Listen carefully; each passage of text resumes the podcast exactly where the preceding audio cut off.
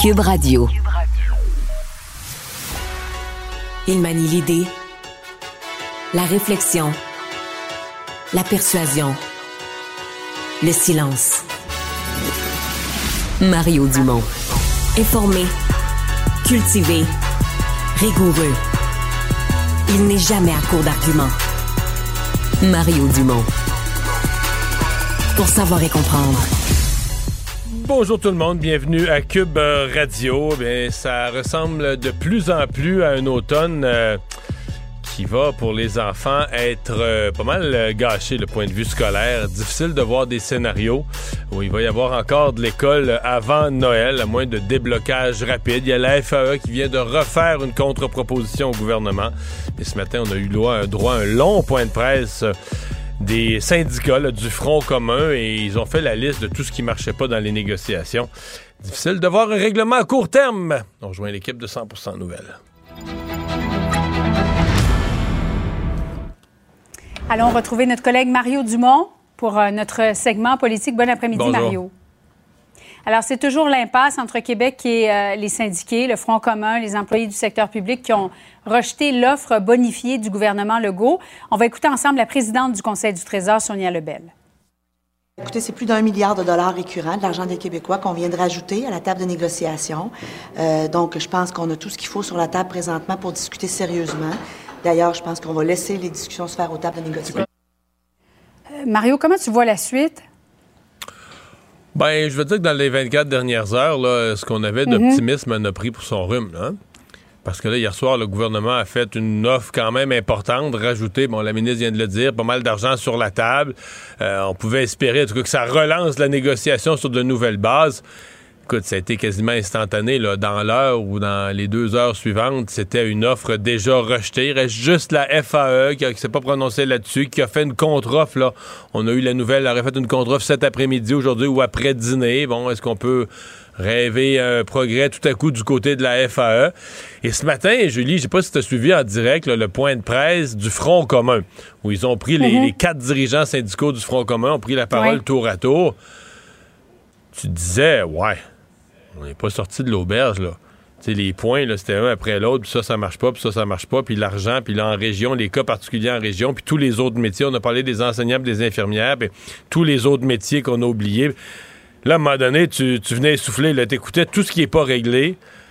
OK, on, en a pour combien de semaines encore à négocier? Puis dans tous ces cas-là, on semblait laisser entendre, je sais pas s'ils étaient particulièrement en mode euh, négatif, là, on semblait laisser entendre qu'on était loin, loin, loin, qu'on n'était pas là du tout. Donc, euh, on est en droit de se demander. Là, ça, c'est ça, le Front commun, c'est ceux qui, demain matin, partent en grève pour une semaine. Bon, il disait quand même, ouais, il disait quand même qu'il avait nommé à certaines tables sectorielles des médiateurs. Il disait, OK, on a nommé des médiateurs à la fin de la semaine, là, là. Médiateur, je suppose, j'ai jamais été médiateur, mais je suppose que tu peux pas tomber dans un dossier de même du jour au lendemain. Il faut au moins que tu lises les documents, que tu, tu dois prendre une coupe de jours pour t'informer, de voir l'état des lieux de la négociation, rencontrer chacune des parties individuellement avant de devenir un joueur dans la, discussion. Mm-hmm. Fait que, tu sais, quand je mets ça bout à bout, je vois de moins en moins de scénarios où les enfants retournent à l'école avant Noël. Oui. Et Mario, en même temps, le premier ministre dit qu'il y a encore une marge de manœuvre pour bonifier l'offre. Alors pourquoi on ne met pas tout tout de suite sur la table si on prétend que ça fait mal actuellement aux enfants? Oui, mais mettre tout sur la table. si tu mets tout sur la table, faut, faut si tu mets tout sur la table, faut que tu utilises l'expression offre finale. Ferme. Il faut que tu acceptes que si elle n'est pas acceptée, c'est fini. Là. C'est-à-dire, c'est, on est en grève euh, jusqu'à mhm. nouvel ordre. Je pense que le gouvernement essaie, mais là, on, approche de le final. moi, personnellement, comme contribuable, je serais mal à l'aise que le gouvernement en rajoute, là. Peut-être, la, chose qui serait acceptable, le Front commun l'a abordé, c'est une clause d'inflation. Ça, je pense que ça pourrait être ajouté. Moi, je pourrais comprendre que les gens ont été traumatisés par l'inflation ces dernières années puis qu'on se dise, ouais, mais là, mettons qu'elle remonte à 4% l'inflation en 2025, 26. Mhm. Donc, on a y mettre une clause en disant, si jamais il y avait une espèce de clause remorque, que si jamais il y avait un taux d'inflation, mais là, une partie de l'IPC, une partie de l'indice des prix à la consommation viendrait rajuster euh, les salaires pour des années plus loin dans la convention qui sont difficiles à prévoir, même si pour l'instant, il n'y a pas d'indication. Le Conference Board, la Banque du Canada, tout le monde dit on veut revenir vers les 2% puis garder l'inflation là. Mais je comprendrais que les gens disent Ouais, mais là, la dernière fois, l'inflation, personne n'avait vu venir non plus. Ça, ça pourrait être une clause, en tout cas, à mon avis, discutable. Quoique, dans les finances publiques puis dans les finances du gouvernement, c'est quand même, ça vient quand même donner un choc que tu n'as pas prévu. C'est pas, euh, moi, je dis ça, mais c'est pas si simple que ça. Mais là, d'en rajouter, c'est parce que il faut toujours penser que le public, là, euh, la population, c'est triste à dire, ah, la population appuie les syndicats, mais la population, elle a des humeurs. Il y a un an, la population a voulu enterrer le PQ, ou un an et quart, là, a voulu enterrer le PQ comme un parti inutile dont on n'a plus besoin. Puis là, aujourd'hui, la population, elle portera au pouvoir. Je dis ça pour dire, là, la euh, population... oui, mais sans faire la souveraineté, par exemple. Oui, c'est ça. C'est des humeurs. Donc là, la population, elle dit, ah, faudrait que nos employés du secteur public aient des meilleurs salaires. Si le gouvernement hausse les impôts significativement pour payer ça au mois d'avril, la même population va avoir une autre humeur. Elle va dire, tu parles d'un gouvernement d'innocents et qui augmentent nos impôts puis qui ont mal calculé leurs affaires. Fait que, le gouvernement, il faut qu'il pense à long terme. Qu'est-ce que, ce qu'on signe comme convention, c'est pour la vie. Là, hein. Les gens, c'est leur paye, ça va être cumulatif sur leur paye, ça va s'ajouter pour la vie jusqu'à leur retraite, jusqu'à leur décès, en fait. Donc, euh, tu sais, il faut, faut penser euh, d'avance. On ne peut pas signer juste pour dire on achète l'appel, on est tanné au mois de décembre, on achète l'appel. En même temps, Mario, il y a des employés de soutien des écoles qui sont obligés de fréquenter des banques alimentaires. Ah, On va se parler dans un instant de la guignolée des médias, mais c'est quand même un non-sens. C'est certain que la situation, elle est, très difficile pour tout le monde, mais c'est pas juste dans le secteur public. Par contre, euh, bon, tu sais, ce matin, la, présidente de la FTQ, j'ai eu beaucoup, beaucoup, beaucoup de commentaires, moi, sur mon Facebook, là, de gens après la conférence de presse, quand la présidente de la FTQ a dit, ouais, mais là, je veux pas qu'on compare le public et le privé, euh, c'est deux affaires, elle dit, le public, on gagne moins. Mais beaucoup de gens qui soulignaient, oui, c'est vrai que les salaires, présentement, sont un peu moins élevés dans le, dans le secteur public. Mais tu sais, dans le secteur privé, les gens qui gagnent, mettons, 5-10 de plus, peut-être qu'ils y renonceraient si tu t'allais les voir, toi, puis tu leur disais Es-tu prêt à renoncer à ton 5 supplémentaire en échange de la sécurité d'emploi, d'un emploi à vie, en échange d'un mhm. fonds de pension du secteur public, en échange des programmes d'assurance dans le secteur public? peut-être qu'il y a des gens qui y renonceraient parce que dans le privé, tu n'as pas toujours tous ces, tous ces ajouts. Tu as ta paye, dans certains cas, il y a des assurances, quelques-uns un fonds de pension, c'est de plus en plus rare. Mais tu sais, dans des petits emplois, dans le PME, dans, le privé, t'as pas tous ces avantages-là. Donc, tu sais, quand on, parle de rémunération, il faut regarder la rémunération globale.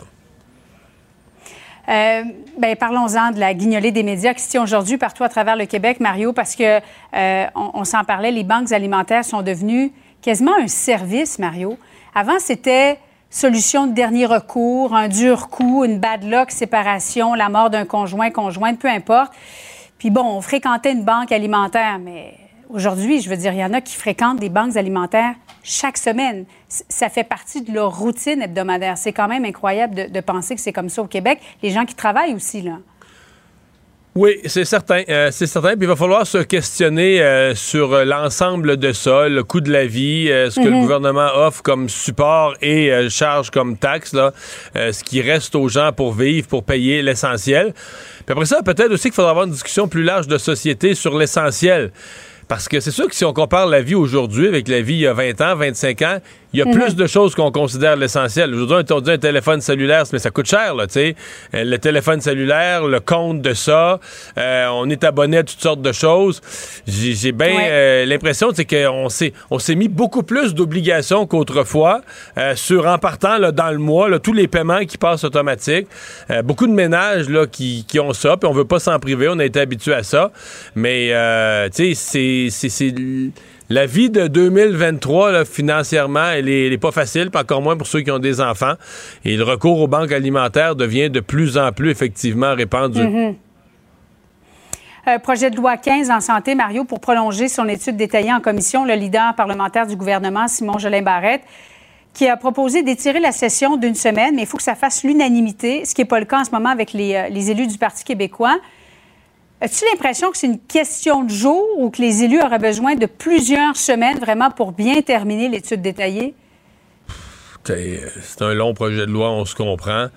Euh, mhm.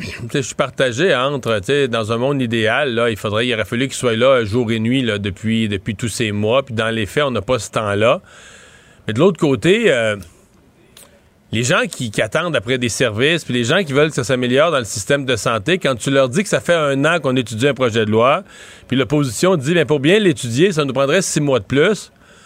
Mhm. Après moi, euh, la personne qui attend son opération au genou depuis un an, ben, ça veut pas dire que ça va tout changer automatiquement d'adopter le projet de loi, mais je veux dire qu'il y a quand même des gens qui se disent, mais là, grouillez-vous au Parlement, aboutissez, faites atterrir les affaires. Euh, si Dubé pense que c'est ça qu'il faut faire pour améliorer le système de santé, ben là, adoptez-le le projet de loi. Fait qu'il y a une notion mhm. d'urgence dans le public.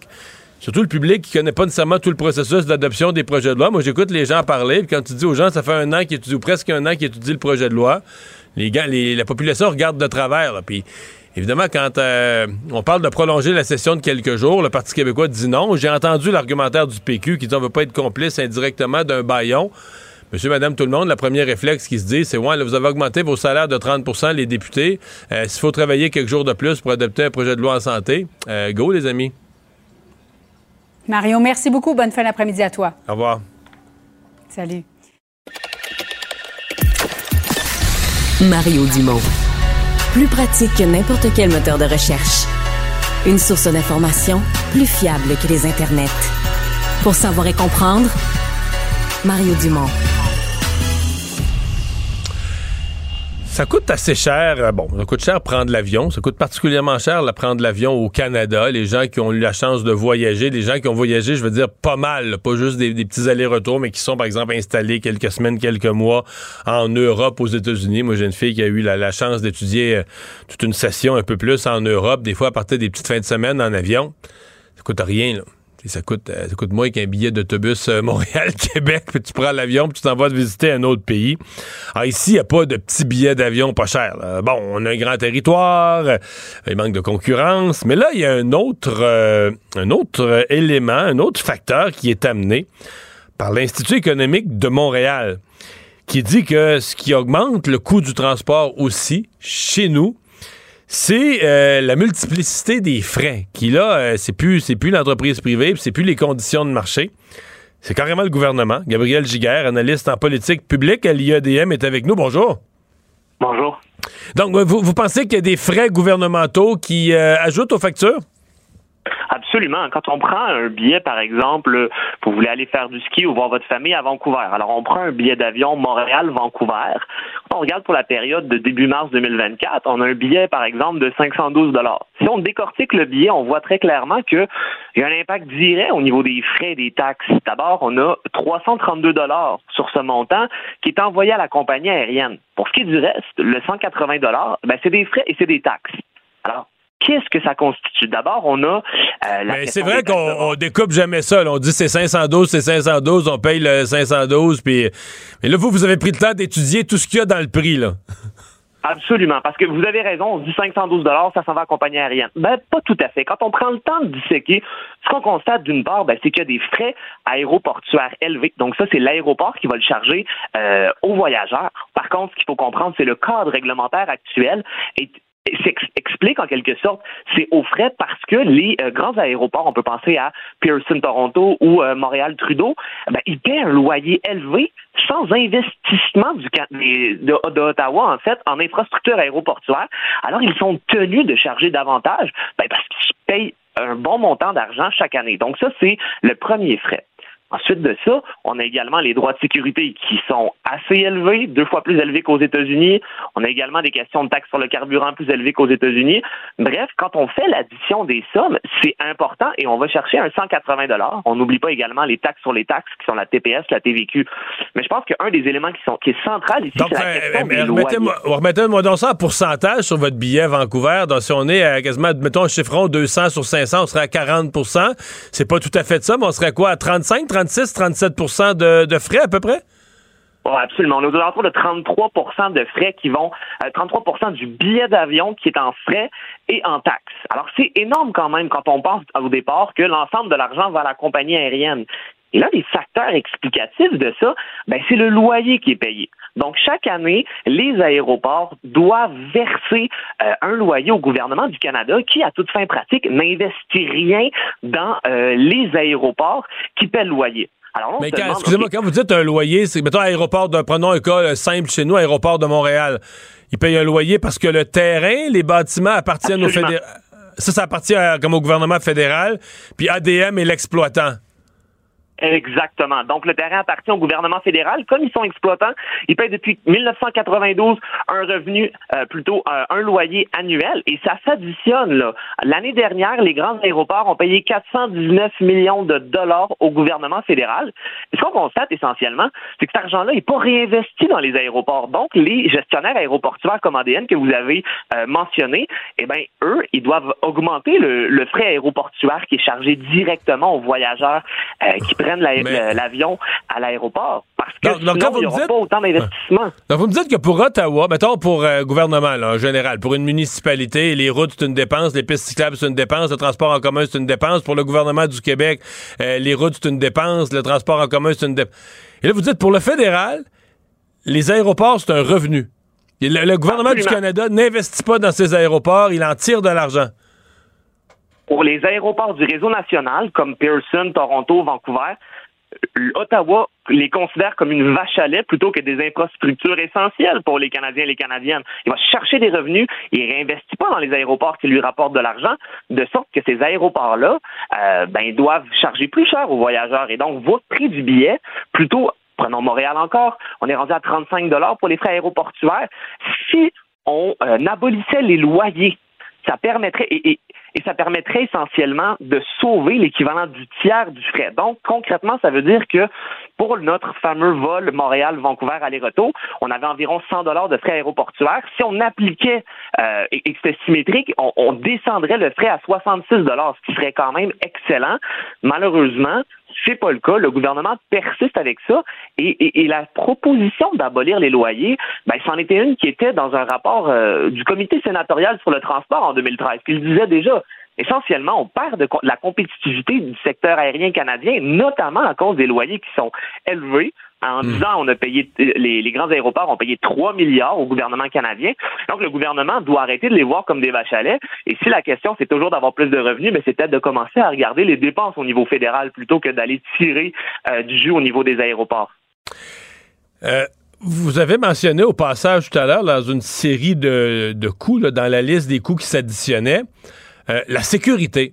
Et vous avez fait un commentaire, une parenthèse en disant plus élevé qu'aux États-Unis. J'ai accroché là-dessus parce que moi, dans ma tête, les États-Unis, c'est le, c'est le royaume de la sécurité. Là, c'est, là où on investit le plus, on dépense le plus, on s'obsède le plus euh, de la, de la sécurité. Là, euh, vous me dites, les aéroports canadiens dépensent plus pour la sécurité que les, que les aéroports américains.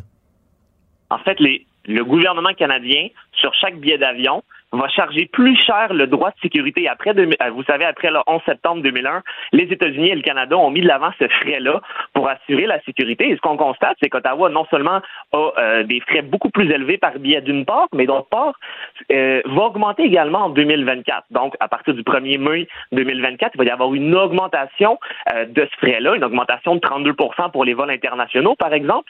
Et donc, l'impact, ben, c'est que les gens vont payer d'une part plus cher et le gouvernement devrait avant d'aller de l'avant avec une telle augmentation, revoir les effectifs et voir comment on peut optimiser euh, l'ensemble des ressources humaines et matérielles pour s'assurer de ne pas aller de l'avant avec une augmentation, déjà que notre compétitivité tire de la patte. Mm-hmm. Ouais, sur ce point-là de la compétitivité, parce qu'il reste que les infrastructures de transport sont un facteur de compétitivité. Est-ce que dans votre esprit, il y, a un impact pour le Canada, autant pour, euh, je sais pas moi, des, des, PME qui font des voyages d'affaires pour aller vendre leurs produits que pour le tourisme? Ben, il peut très certainement y avoir un impact. Euh, on n'a pas quantifié l'impact, ceci étant dit, mais je ne serais pas surpris de voir euh, un impact. Ça peut être une très bonne idée de publication dans la prochaine année, mais, mais pour assez persuadé qu'il devrait y avoir un impact, mhm. effectivement. Mhm. Oui, ben ça va être un dossier à, surveiller euh, quand même. Le, vous m'avez parlé d'un comité sénatorial, quoi, 2013, vous avez nommé qu'il y avait un comité sénatorial qui s'était penché, qui avait recommandé qu'on fasse sauter les frais. À votre connaissance, là, vous êtes plus économiste que dans la politique, mais à votre connaissance, est-ce qu'il y a eu des suites à ces travaux de comité sénatorial? Est-ce qu'il y a eu d'autres travaux après, d'autres euh, instances officielles qui se sont questionnées sur le bon fonctionnement des aéroports au Canada? Alors, il y a eu certains, euh, certains travaux de comité, non pas sénatorial, mais au niveau de la Chambre des communes. Ce qu'on remarque, c'est que l'idée a un petit peu euh, disons, un peu quitter le rapport. Là. Mais euh, ce qu'on considère essentiellement, c'est que cette idée-là, elle demeure pertinente d'une part parce que euh, c'est un peu un effet de, de, taxation au final parce que euh, le gouvernement demande de l'argent sans rien investir et donc il y, a, des impacts directs sur les voyageurs, un impact qui est négatif parce qu'ils paient plus cher. Donc on se dit même si c'était en 2013, le manque de volonté politique a fait en sorte qu'il n'y a pas eu d'avancée politique, mais ça reste tout à fait nécessaire dans le cadre justement d'une reprise post-pandémie où on veut s'assurer un secteur aérien florissant. Hmm. Bien, à suivre. Merci beaucoup d'avoir été là. Merci. Au revoir. Il nage avec les mots des politiciens comme un poisson dans l'eau. Mario Dumont. Pour savoir et comprendre. Cube Radio. Le problème n'est pas là. Francis Gosselin. Ça sonne comme une arnaque. J'ai-tu une bonne logique, moi, là? Mario Dumont. Dis pas qu'il faut faire plus d'argent. La rencontre. Gosselin. Dumont. Bonjour Francis. Salut Mario. Alors, tu veux parler de cet entrepreneur, Stéphane Le Bouillonnec, devenu euh, sous-ministre? Ben oui, je le connais pas, Mario. Euh, moi, je le connais très, très oui, bien. Ben, c'est ce que tu disais. Donc, euh, moi, comme je te dis, je le connais pas. Je, me rappelle que il y avait eu quand même pas mal de, comment dire, on a fait couler pas mal d'encre à son sujet. c'est parce qu'il investit dans une entreprise au départ, parce que là, aujourd'hui, il y a d'autres choses dans la presse. Il c'est un, secteur un peu délicat, le prêt à ben. le prêt à court terme à taux élevé. J'aurais envie de dire que c'est pas délicat.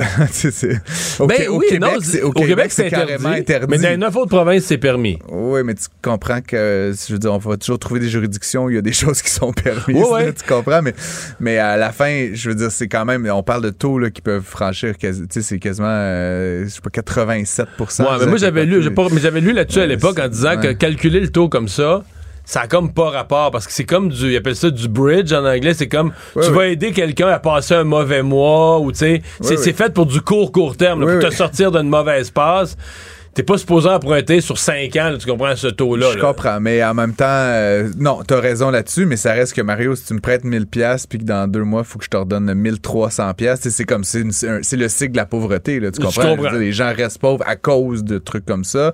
C'est la raison pour laquelle c'est interdit, je pense. Là. Puis, de manière générale, le crédit à la consommation court terme avec des taux comme ça. en même temps, c'est une entreprise qui le fait avec l'intelligence, c'est une entreprise québécoise qui le ah fait avec les, qui autorise les prêts avec l'intelligence artificielle. Puis il y a plein de monde qui ont investi là euh, des, gens d'affaires les plus nobles du Québec qui avaient tous investi là-dedans. Il y, a plein de gens qui ont investi dans Enron puis dans plein d'autres patents tout croche. Là, je veux dire, le, fait qu'il y ait eu des investisseurs. Et puis donc là, ce qu'on apprend, puis bon, c'est pas confirmé, mais c'est qu'en plus, il y aurait eu du capital initial qui aurait été prêté euh, à cette entreprise-là euh, par différents organismes du crime organisé. Ça, c'est moins bon. Ouais, ça, c'est comme la, goutte qui fait déborder le vase. Bref, ce monsieur Le Bouillonnec qui avait été carrément le forcé de démissionner comme président de la CAQ, puis tu un peu... Euh, ouais, parce que c'était en pleine campagne ben, électorale. ça, Tout ça était sorti ou juste avant la campagne, je sais pas si c'était au début ou avant la euh, campagne, mais c'était... Non, mais moi, je m'en souviens. je me souviens de l'époque, mais je peux pas te dire si c'était... Euh, je pense que c'était avant la campagne. C'était juste avant. Parce que pendant la campagne, ça aurait fait plus mal que ça. Ouais, mais c'était juste, juste avant. La campagne était proche, avec la CAQ avait paniqué, bon, il avait demandé de se retirer tout de suite. Bref, il a été nommé sous-ministre auprès d'Éric Kerr, au numérique et tout ça, et puis manifestement euh, bon, il y a eu, euh, je sais pas comment ça s'est fait dans les faits, mais il est encore actionnaire de l'entreprise. Donc là, clairement, il y a comme un conflit d'intérêts parce que, comme tu le dis, l'entreprise, en plus d'être une entreprise financière, c'est une entreprise hautement technologique. Ils utilisent l'IA, hmm. ils utilisent plein de choses. Euh, c'est tout ça se fait en grande partie sur le web. On est le ministère du numérique. S'il détenait une ferme agricole, je dis pas, mais là, il, y a quand même clairement apparence de conflit d'intérêts potentiel.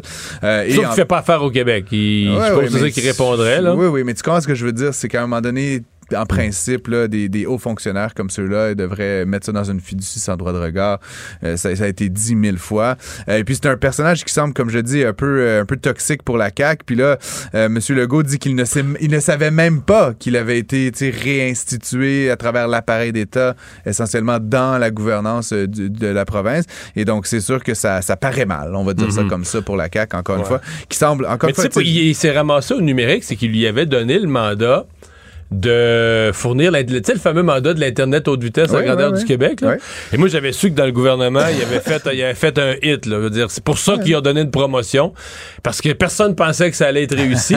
Puis il avait fait ça avec le député d'Orford, M. Bélanger. C'était deux personnalités qui venaient du monde des affaires, qui ont livré la marchandise euh, là où personne ne les attendait. Comme je te dis, c'est pas, c'est pas un jugement sur l'homme euh, en tant que tel. Moi, je ne le connais pas, mais ça reste que c'est une, une série de décisions puis de, ben d'apparence. Il y a un chèque qui aurait euh, été fait à la présidente, puis là, il y en a qui prétendent que c'était pour rembourser le crime organisé. Ben ça, c'est plus délicat. C'est plus délicat. Puis encore une fois, avec une entreprise dont le modèle d'affaires est un petit peu douteux, d'un monsieur qu'on avait exclu puis qui revient hmm. un peu de manière subreptice sans que le premier ministre soit au courant. Euh, bon, sur le fond, comme je dis, ça paraît pas bien. Puis là, tu sais, ça renforce cette hmm. impression qu'on a quand même depuis plusieurs semaines euh, que la CAQ a un peu perdu son gouvernail. Là, à un moment hmm. donné, c'est comment comment quelqu'un qui était hautement médiatisé, Mario, qu'on avait consciemment mis de côté, réussit subrepticement ben, à, se refaufiler entre les maîtres du filet, à devenir quand même sous-ministre. Je comprends s'il posait des pancartes pendant une hmm. partielle, je dis pas, mais là, il y a un, poste de haut fonctionnaire pour un ministre stratégique, puis personne s'en est rendu compte. Je veux dire, M. Carr, il a pas eu cru bon de le dire à son premier ministre. C'est son Mais non, mais c'est le premier ministre qui l'a nommé, là. Oui, mais, mais fait, comment, comment je veux dire... Non, mais je sais pas ce que François Legault, j'ai pas vu sa réaction aujourd'hui, mais c'est lui qui l'a nommé. C'est le problème. Celui ou son, son, secrétaire général du conseil exécutif. À un moment donné, comme je te dis, c'est un autre, euh, une autre, une autre preuve, en tout cas, qu'il y a un manque de focus là, à un moment donné actuellement à Québec créer du logement abordable en faisant augmenter les prix, t'es pas certain que ce soit la méthode. Ben, je t'en ai parlé déjà plusieurs fois, Mario, de cette, euh, de cette politique qui a été euh, adoptée il y a deux ans environ là, par euh, la ville de Montréal, qu'on appelle le règlement pour une métropole mixte. c'est un règlement essentiellement punitif qui cherche à, pénaliser les développeurs immobiliers quand ils ne font pas de logement social et abordable, en disant, ben, si vous en faites pas, on va vous asséner essentiellement des pénalités additionnelles. Ça coûte Mais c'est ce qu'ils font quand même. Il, y a mieux prendre la pénalité que de faire du logement ben oui, évidemment, parce que c'est compliqué, puis évidemment, ça crée toutes sortes de, disparités. Puis, tu sais, c'est cette idée un peu de l'administration qui dicte quel genre de logement on devrait faire, tu sais, dans différentes régions. C'est un peu le, comment dire, la, c'est ça, la, l'administration par dictat. On va faire dans cette rue-là, on va faire trois logements sociaux, quatre logements normaux, cinq logements familiaux. Puis, on a appelé ce règlement-là le 20-20-20 parce que carrément, la ville, à un moment donné, puis c'est pas ce qui s'est passé dans les faits, mais avait la prétention qu'elle allait dicter jusqu'à 60 de comment les projets immobiliers allaient être faits. Je, je, sais pas si tu connais des développeurs immobiliers, Mario, mais tu sais, c'est pas comme ça qu'ils réfléchissent leurs projets. Là. Ils, voient la demande, ils voient le secteur, ils voient les écoles à proximité. Euh, cette idée qui, a été abandonnée finalement dans, l'application du projet, mais qui allait avoir notamment 20 de logements qu'on appelle familiaux, c'est-à-dire, je pense c'était deux ou trois chambres à coucher et plus, euh, évidemment, a été complètement mise de côté. Mais ce qu'on fait maintenant, donc, c'est que comme les développeurs n'ont pas envie de se plier à ça, ben, on leur assène des, des, des pénalités c'est des millions de dollars chaque fois. Et donc, ce que ça fait, ben, c'est ces millions de dollars-là, ils se retrouvent où? Ils se retrouvent dans le prix euh, de vente des unités d'habitation. Et donc, essentiellement, un règlement qui cherchait à créer de l'abordabilité fait exactement l'inverse. Donc, il crée euh, des logements plus chers qu'ils ne le seraient. On estime qu'actuellement, euh, cette pénalité-là, peut faire augmenter d'environ 4000 dollars le prix d'un logement. Et là, face à l'échec manifeste du règlement qu'a fait l'administration municipale, il décide de, rajouter des pénalités. c'est comme une logique, euh, je sais pas, euh, un peu redondante peut-être. Mais, donc, mais peut-être en se euh, disant que là, les pénalités sont tellement grosses, les gens vont choisir de faire.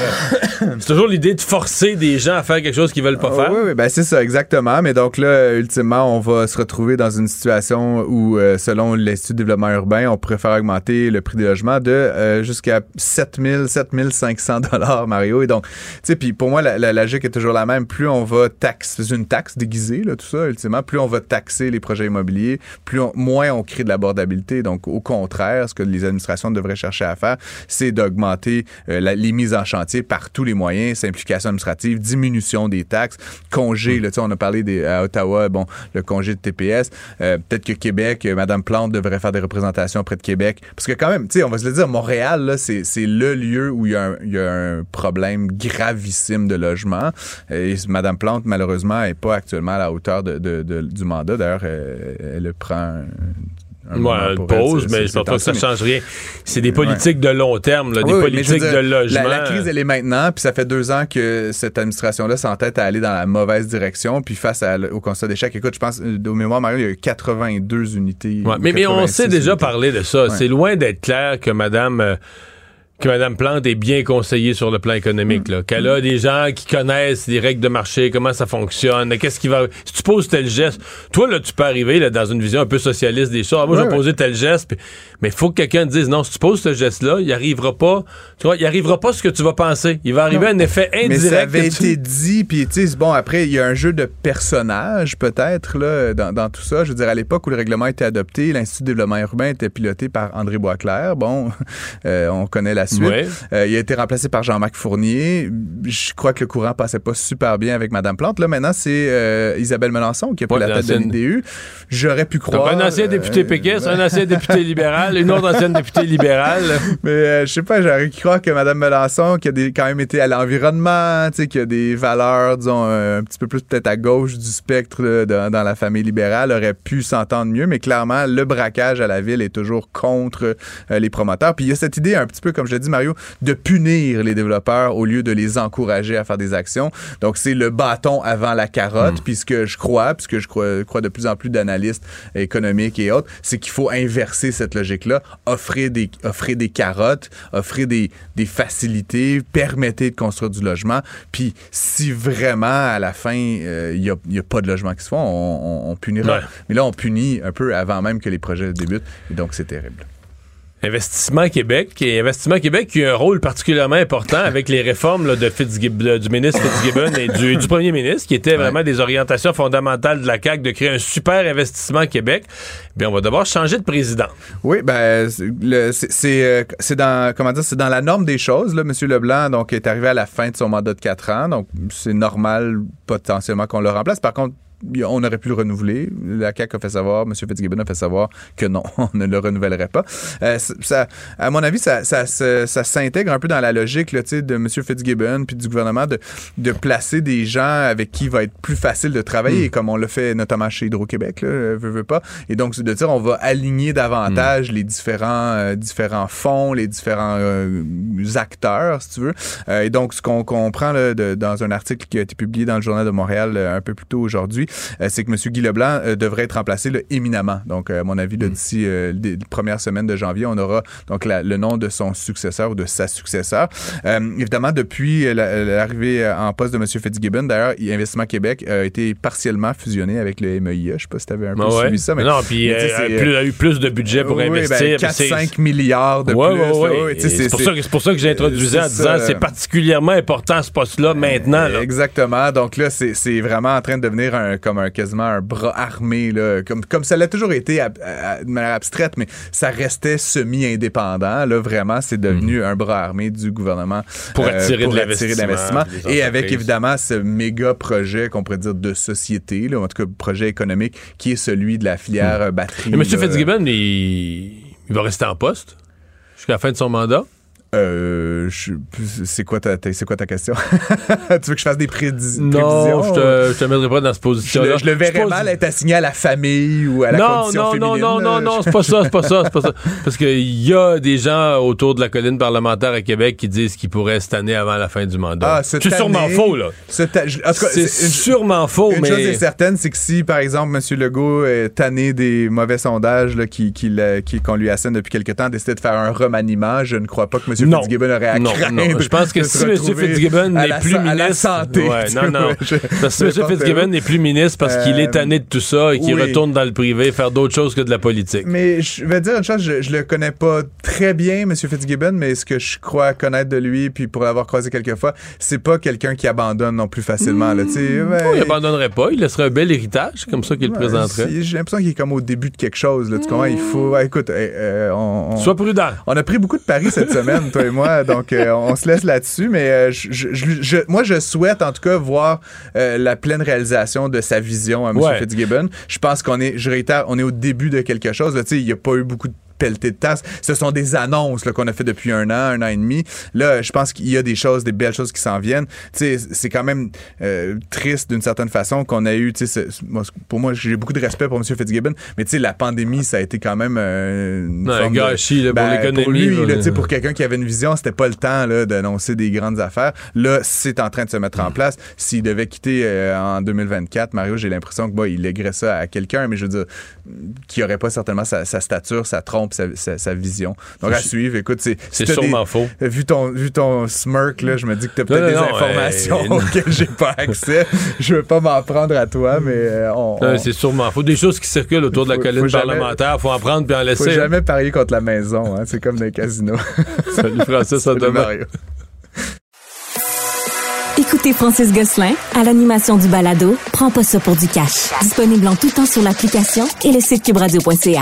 La plateforme audio et vidéo où les contenus francophones sont fièrement en vedette. L'exercice lui-même Mario Dumont. va faire sortir plus de vérité sur ce qui s'est véritablement passé à ce moment-là. Gérez donc ça, s'il vous plaît. Isabelle Maréchal. Mais c'est parce qu'à un moment donné, si on paye pas tout de suite, on va payer tout à l'heure. La rencontre, Maréchal Dumont. Bonjour Isabelle. Bonjour Mario. Bon, on se parle encore de prix aujourd'hui. Ben, qu'est-ce que tu veux? Prix de la bourse, prix du logement. C'est la fin de l'année, c'est donc euh, le moment des, des prévisions. Euh, 2024. 2024. Et je t'en avais parlé un petit ben. peu plus tôt cette semaine à l'effet qu'il y avait des, des chiffres qui allaient sortir mm-hmm. pour nous dire combien exactement ça allait nous coûter de plus. L'optimiste, dira 2024 va être moins pire que 2023. Ben, on, on dit ça parce qu'on apprend euh, aussi ces jours-ci qu'il y a quand même un certain euh, gel des taux directeurs, qu'on nous dit que les taux d'intérêt risque de baisser dans la prochaine année. Mais tu sais, je t'en avais parlé, je t'avais dit, au niveau de l'inflation alimentaire, pour moi, ça va quand même continuer. Il y aura une augmentation, c'est juste de savoir ah, combien. Ça baissera pas, là. Ça baissera pas. C'est bien, bien rare. Tu sais, tout ce, que tout ce qui monte ne redescend pas forcément. Pas en économie. Pas en économie. Et donc, là, on vient d'avoir, euh, en fait, c'est des, des experts qui viennent de, de, remettre leur rapport sur les prix alimentaires au Canada. Il, il vient d'être rendu public. Et ce qu'on apprend, c'est qu'en fait, euh, on évalue à peu près que pour une famille de quatre, et moi, c'est ça qui m'a, qui m'a surpris beaucoup, c'est le budget bouffe pour une famille de quatre en 2024. Tu as vu combien? 16 300 dollars. Hmm. pour quatre personnes l'année prochaine. Écoute, tu fais le calcul par personne par jour. On est dans les moyennes, ça reste en moyenne 16 300. Ça fait 11,19 par personne par jour. Quand même. Mais c'est rien. Écoute, en tout cas, c'est clair que là-dedans, tu t'en vas pas manger. Le, si tu travailles, tu tu vas pas manger le lunch au resto. Non, non, non. Tu vas pas te chercher un café le matin, euh, un, petit café fin là, à 5 pièces le café. Je n'aimerais pas des marques, mais on peut penser où les gens vont souvent. Là, sais. Mettons que c'est un petit café de Tim Horton. Là. C'est ça. Mais, ouais. Écoute, 11,19 pour trois repas par jour et des collations?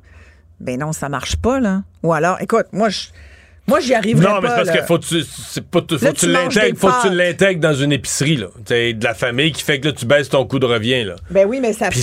ça fait 300. Ça fait 300 je l'avais calculé, de mémoire, c'est quelque chose comme 333 dollars. Mettons x 4 x 7 par semaine, exact.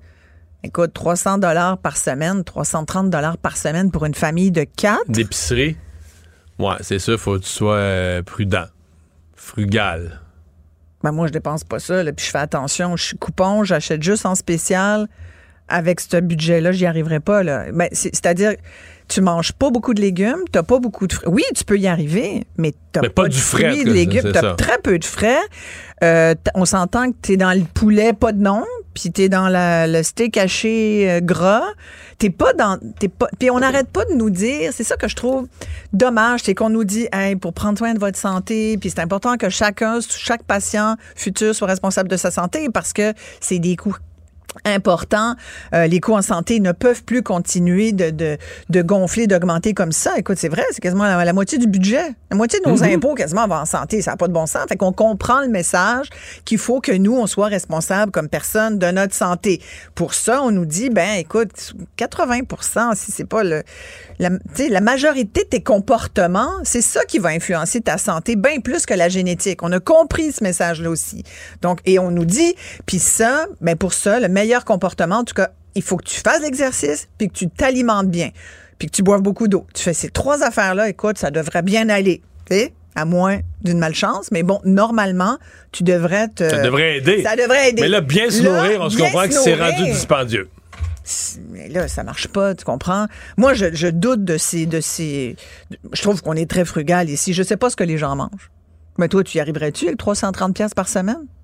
Je suis sûr que vous. Euh, non, mais là, je veux dire, euh, excuse-moi, mais à notre niveau de revenu, ça s'applique plus dans le sens que là, 11 piastres, tu vas une fois dans un restaurant euh, un peu cher, puis tu viens de buster. Ben, moi, j'y vais peu dans les restaurants. tu viens de buster ton mois, là. Non, non, mais écoute, j'y vais ce soir avec, avec, mon, avec mes employés, avec mon équipe. C'est notre partie de Noël au oh! resto. Oui. mais, mais, mais sinon, on y va très, très peu. Moi, je cuisine beaucoup, beaucoup à la maison parce que je trouvais que c'était plus économique. Puis j'ai plus de fun. Puis moi, sincèrement, quand on me ramène, quand, quand je suis consciente je vois le prix là, dans, sur un menu, puis il faut que je me dise, OK, mais dans le fond, c'est pas ce prix-là, c'est 30, 30 de plus. ouais. C'est comme, mets-le-moi le vrai prix, mais, mais juste mais ce principe-là, ça n'a pas de bon sens. vraiment cher. Aller au restaurant, là, c'est incroyable. Je, me dis, c'est devenu un luxe. La mettons, classe mettons, euh, il n'y a, pas, a pas si longtemps, je me souviens, le standard, c'est un gros repas. Mettons un couple, tu vas manger en couple, là, puis tu manges 100 pièces par personne. Ah ben ça, c'est un bon repas, puis t'as mis une bouteille de vin sur la table. À cette heure, 100 par personne, là. Ben moi, j'allais dire, avant la pandémie, tu pouvais tout à fait bien manger pour 50 dollars par personne avec un verre de vin. Pas de vin, boire un ben, Tu pouvais avoir un verre de vin.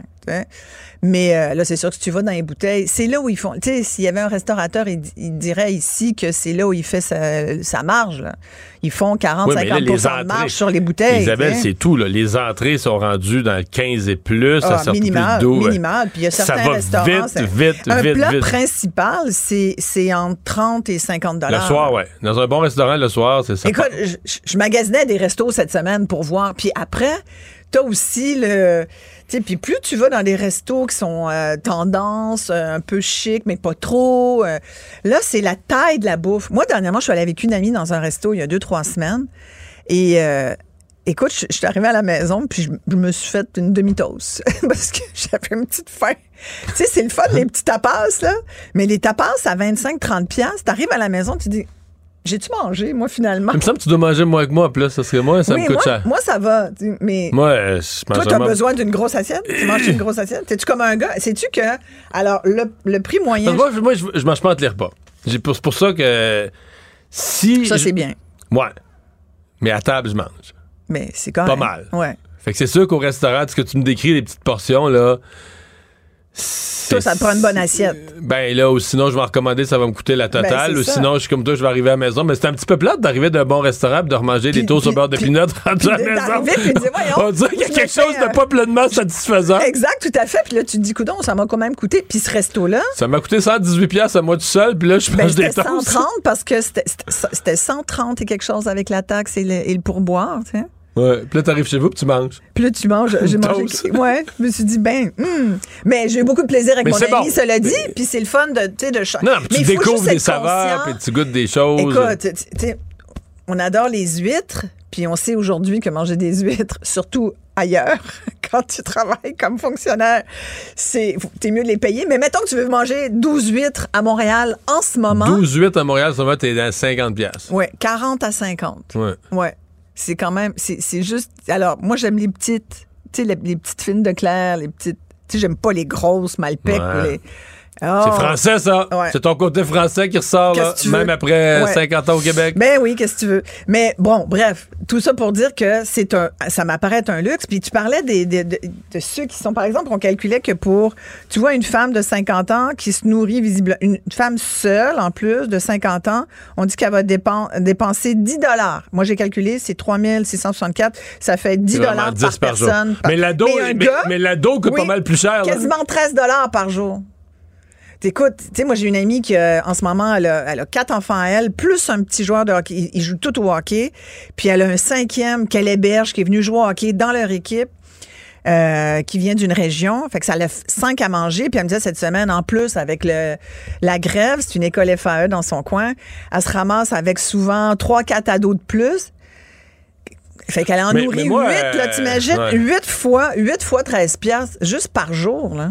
Combien ça mais, coûte? Mais les ados, mettons, c'est parce que Puis c'est en croissance. Il faut que tu achètes, Faut faut que des caisses. Mettons une boîte de bartende. Tu vas chez Costco. Ah oui. Une boîte de bartende, oublie ça, là. Ouais. Je veux dire, mettons, il arrive du hockey 5 à 12, ça prend, ils ils vont vider deux boîtes de bartende comme combien ça. de litres de lait ça boit, là, ce- cette, gang-là? Là? Tu t'imagines? De veau. Écoute, faut, dans ce temps-là, tu prends une vache, une vache laitière, tu mènes. Non, mais c'est pour ça qu'il y, a- un retour à la ferme. Ouais. pas- Non, mais on se comprend que pour une famille, Ben aujourd'hui, euh, Quand je voyais ces chiffres-là, je, me- je me disais, mon Dieu, je sais pas comment les gens font. Et, et d'ailleurs, j'en profite pour glisser un mot qu'aujourd'hui, c'est la guignolée des médias.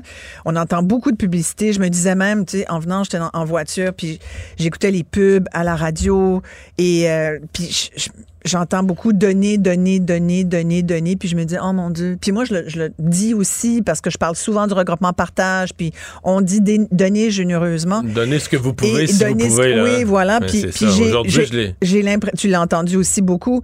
Puis en même temps, j'ai envie, tu sais, je me disais, est-ce qu'on est en train d'écœurer le monde qui, tu sais, je pense qu'on, il faut le évidemment, si vous pouvez vous donner ce que vous pouvez, tu l'as très bien dit. Puis si c'est une boîte de conserve de quelque chose que tu as peut-être en trop, mais c'est, c'est mieux que rien.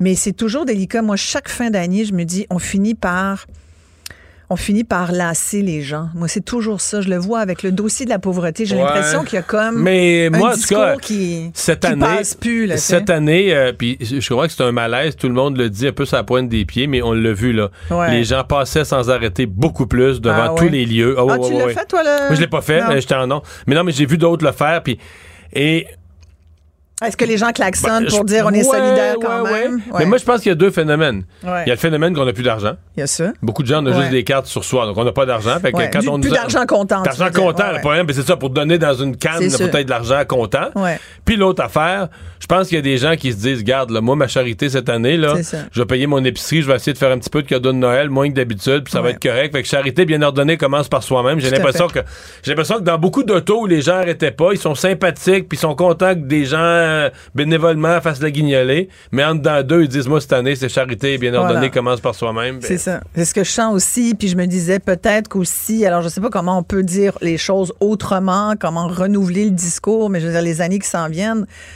seront Hmm. pas plus faciles, Mario. Là. Tu sais, On parle de 24, c'est- un peu moins pire que Ben cette année, oui, mais tu sais, ouais. en même Mm, temps, je regardais, il y avait il y a des nouvelles qui sont sorties euh, aussi sur le logement. Je vais te dire un petit mot sur le logement parce qu'il y a les promoteurs immobiliers aujourd'hui qui disaient ah ça va coûter plus cher à cause de règlements municipaux qui les incitent euh, à, à- à construire du logement social. Puis on, on sait qu'ils préfèrent payer des pénalités que de construire des logements sociaux. Fait que les villes sont, sont prises, puis c'est le problème de Montréal pour dire, ben on va vous charger plus. Si vous le faites pas, on va vous mettre des plus grandes pénalités. On va... Et là, aujourd'hui, ben ce qui devait arriver arriva. Ils disent, euh, ben ça va juste coûter plus cher. Un condo, ça pourrait être jusqu'à 7000 dollars de plus sur le prix des- d'un condo neuf. Alors quand ils disent, on craint que les, le, le prix des logements neufs augmente, Ben, ça va s'ajouter à tout le reste. Puis en même temps, ben, il y a toute la question de la Banque du Canada qui disait aujourd'hui, on, on le dit pas beaucoup, mais euh, parce que c'est un peu tabou, mais c'est un fait. Il y a un haut dirigeant de la Banque du Canada qui a euh, dit que l'augmentation du nombre d'immigrants, puis on pourrait dire même de réfugiés, mais bon, surtout du nombre d'immigrants, de nouveaux arrivants, ça affecte l'offre de logement et ça contribue à augmenter aussi. Alors, il nous en faut de l'immigration, puis euh, mais donc qu'est-ce qu'on fait? On les construit où? Comment? Qui? Qui paye? Euh, c'est vraiment, j'ai on peut se baser sur ce qui se fait dans dans d'autres villes. Là. Je suis en train de travailler sur une série fort intéressante. J'aurai l'occasion de t'en reparler, mais euh, où on regarde ce qui se fait un peu ailleurs. Et moi, ce qui me semble euh, euh, là où le bas blesse à Montréal ou dans d'autres villes du Québec, c'est qu'on n'a pas eu de vision. Fait que là aujourd'hui, on se rend compte qu'on a un méga Mais- problème de logement.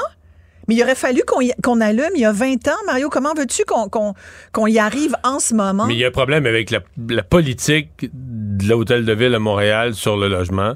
Ça marche pas, là. Ben, le C'est un échec. 2020, le règlement. Ben, L'ensemble de l'œuvre, là. Je regarde- Regarde-là, juge-là au résultat. là. Ça, ça construit pas, puis des logements pour les gens à plus faible revenu, il y en a pas, puis pour les autres, il y en a plus pour la classe moyenne non plus. Il y a un problème de logement là, majeur. Mais à parce Montréal. que on a, il y a quelques années, concédé le marché immobilier au, au privé. 65% des logements locatifs à Montréal appartiennent à des consortiums immobiliers privés. Ben, à qui tu veux que ça appartienne? C'est non, mais je parle de grosses entreprises. Ah, tu parles de ouais, des cons. Je- je- Ouais, je comprends. Des 35 géants, là. Oui, Ouais. c'est le deux tiers des logements c'est un groupe immobilier bien installé qui fait que des centaines de millions, pas dire des milliards. C'est pas le petit propriétaire de duplex. Lui, c'est pas lui le problème, tu sais. Non, mais lui, il peut pas faire construire non plus des 2, 3, 400 unités du coup. Non, c'est sûr, mais il faut embarquer le privé là-dedans, d'une façon ou d'une autre. sais. Mais le problème, c'est que il y a bien du monde à l'argent. Je t'apprends rien. Tu m'apprends rien. Eh, merci. Ben, merci. À demain. Mario Dumont. Une mémoire infaillible. Impossible de lui en passer une petite vite. Un adolescent de 17 ans poignardé. Une autre femme assassinée. Il est visé par des allégations d'inconduite sexuelle. Les formations politiques s'arrachent le vote des familles. Comment faire fructifier votre argent sans risque? Savoir et comprendre les plus récentes nouvelles qui nous touchent. Tout savoir en 24 minutes. Avec Alexandre Morin-Villouellette et Mario Dumont. En manchette dans cet épisode, une autre offre est rejetée par les syndicats, mais Québec se dit ouvert à faire d'autres compromis. Ottawa veut plafonner les émissions de gaz à effet de serre du secteur pétrolier et gazier, mais l'Alberta se braque contre cette décision. La saga des serres de Longueuil refait surface, mais cette fois-ci au conseil de ville. Des citoyens sont émotifs face à la décision d'abattre les serres. Et un juge du Texas autorise une femme à avorter, alors que c'est complètement interdit dans cet État. Tout savoir en 24 minutes. Tout savoir en 24 minutes. Bienvenue à Tout savoir en 24 minutes. Bonjour Mario. Bonjour. On continue de surveiller ce qui se passe dans le secteur des négociations publiques. On s'y attendait. L'offre euh, qui avait été déposée dès hier au syndicat a déjà été refusée. Une offre qui avait été jugée d'or et déjà insuffisante. On a parlé aujourd'hui. Ça a été quand même vite. Je veux dire, ça assez pour te demander, de, OK, c'est quoi l'offre qui va être suffisante? Qu'est-ce que ça va prendre?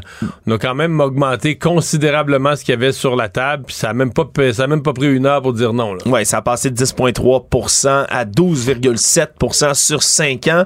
Déjà aujourd'hui, le premier ministre François Legault qui dit prêt à allonger les, offres, à aller amener d'autres argent sur la table. Il va rajouter un point quelque chose milliard. Ils vont rajouter combien de, combien de fois des coûts d'un milliard euh, d'argent du public? Je sais pas. Là, ça devient... Euh, puis c'est toujours lui, c'est toujours le gouvernement qui bouge. Ça bouge jamais de l'autre côté. Ça Ouais, puis d'ailleurs, tu dis ça bouge toujours, ça bouge toujours d'un côté, jamais de l'autre. Ben après avoir reçu la proposition de Québec, le Front commun ont dit hier qu'ils n'entendaient pas déposer une contre-offre en bonne et due forme. Ils vont continuer à négocier, disent être assis à la table de négociation de bonne foi, mais ne vont pas déposer de vraies contre-offres. Mais ce matin, on fait une conférence de presse et là, ils ont fait une litanie de, de constats, de demandes puis je dis pas que c'est pas juste, mais là, dans les régions, il y a telle affaire. Euh, là, on a oublié, on a parlé beaucoup des profs, des, des, des enseignants des infirmières, mais on n'a pas parlé de toutes sortes d'autres travailleurs euh, euh, de, de, terrain, d'autres métiers spécialisés. et donc, ils en ont lancé comme ça, là, sur l'argent, sur les conditions de travail, au point qu'à la fin de leur, la fin de leur conférence de presse, la moyenne, la moyenne des ours qui regardent ça se dit, ouais on est on n'est pas sorti du bois là. Ouais, ça ça laisse pas présager d'entente à court terme là. Qui est d'entente à court terme surtout que c'est demain que le Front commun le prévoit tenir sa grève qui doit durer jusqu'au 18 va commencer demain donc les écoles qui vont continuer de fermer. C'est-à-dire que toutes les écoles vont être fermées cette fois-ci parce que là depuis depuis 10 jours quand même les écoles euh, de la Fédération autonome de l'enseignement la FAE sont fermées mais celles dont les profs étaient affiliés à la CSQ qui est dans le Front commun, elles sont toujours restées ouvertes la part des trois jours de l'autre semaine. Mais là, euh, demain, on revient pendant euh, quelques jours à toutes les écoles fermées. Oui, puis les propos des syndicats de le dire ont pas laissé présager qu'il y ait d'entente bientôt et même qu'on a euh, verbalisé quelque chose qui est analysé par des analystes politiques comme toi et d'autres euh, depuis les derniers jours, les dernières semaines. Le fait que le gouvernement Legault n'a pas l'appui de la population, les syndicats l'ont à ce point-ci et ils ont même critiqué la manière de M. Legault et de, ses, euh, de son gouvernement d'aller négocier autour de ça. Il dit, moi j'aime, par exemple, Magali Picard, elle, la présidente de FTQ, qui disait, moi j'aime négocier avec des gens en contrôle, des gens qui ont un plan. J'ai pas cette assurance-là. On négocie pas avec une personne qui est en contrôle en ce moment. On citait le sondage qui est défavorable à M. Legault récemment sorti cette semaine. Non, non, mais la meilleure phrase, elle a été dite hier à l'émission L'Ajoute, la LCN, c'est les syndicats présentement sont comme des requins qui sentent le sang.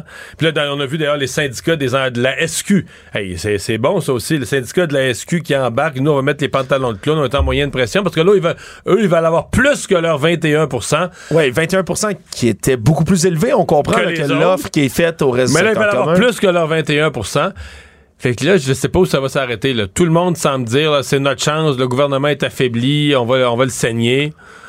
Mais après ça, ultimement, c'est que l'argent de l'État. Ben, c'est pour la, c'est signé pour, oui, c'est signé pour la vie. Là. Donc, euh, comment le gouvernement va tenir tête à ça? Mais moi, je suis surtout inquiet pour les enfants. Là, dans les autres ministères, qu'est-ce que tu veux? Pour les enfants, de penser qu'il n'y aura plus d'école probablement d'ici Noël, ça devient inquiétant. Ça devient. Tu sais, j'ai écrit la semaine passée dans le journal une, année, une autre année scolaire gâchée. On approche d'écrire une année perdue, là. Oui. Peut-être pas pour tous les enfants. Peut-être les enfants avec beaucoup de facilité à l'école vont pouvoir se rattraper.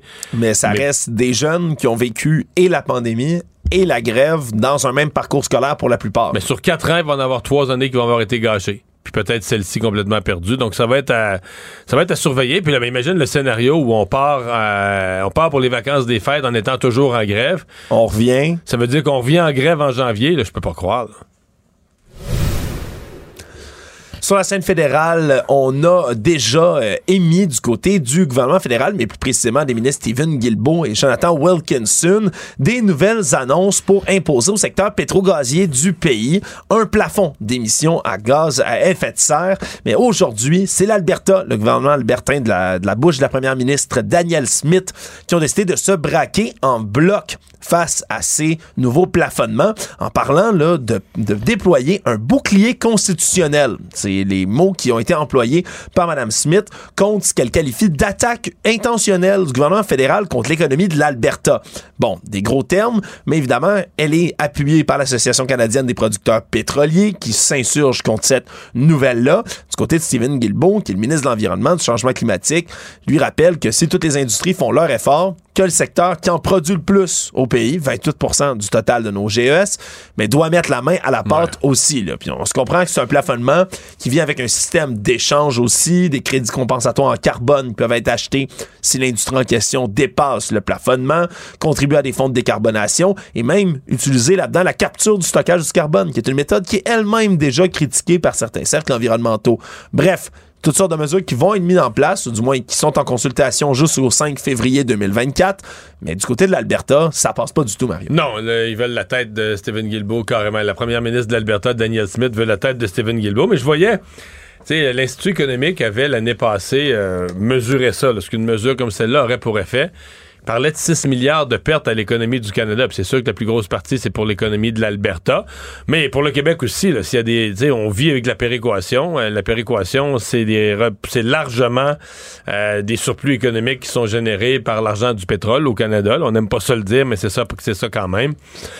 Euh, que, je pense qu'on n'aura pas le choix mais c'est faut, faut prendre conscience de l'ampleur des conséquences. Le Canada est un pays producteur. À partir du moment jusqu'à maintenant, on a pris toutes sortes de mesures en périphérie.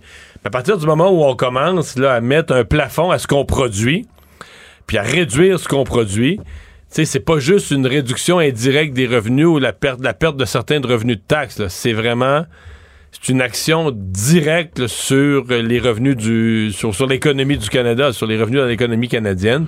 Oui, c'est un plafonnement des GES tout de même, pas nécessairement de la production pour l'instant. Non, mais l'un pourrait venir avec l'autre, mais c'est peut-être là un compromis aussi là, quelque part parce que Stephen Guilbeault, lui, qui se cache pas qu'on produit bien évidemment du pétrole ici au pays, sa volonté, comme il l'explique, c'est de faire du baril de pétrole canadien le baril le plus vert au monde c'est possible d'utiliser cette formulation. Mais ça pourrait devenir le baril le plus cher au monde. Le problème, c'est qu'il ne faut pas ah. que ça devienne le baril le plus cher au monde parce qu'on ne pourra plus le vendre. Oui.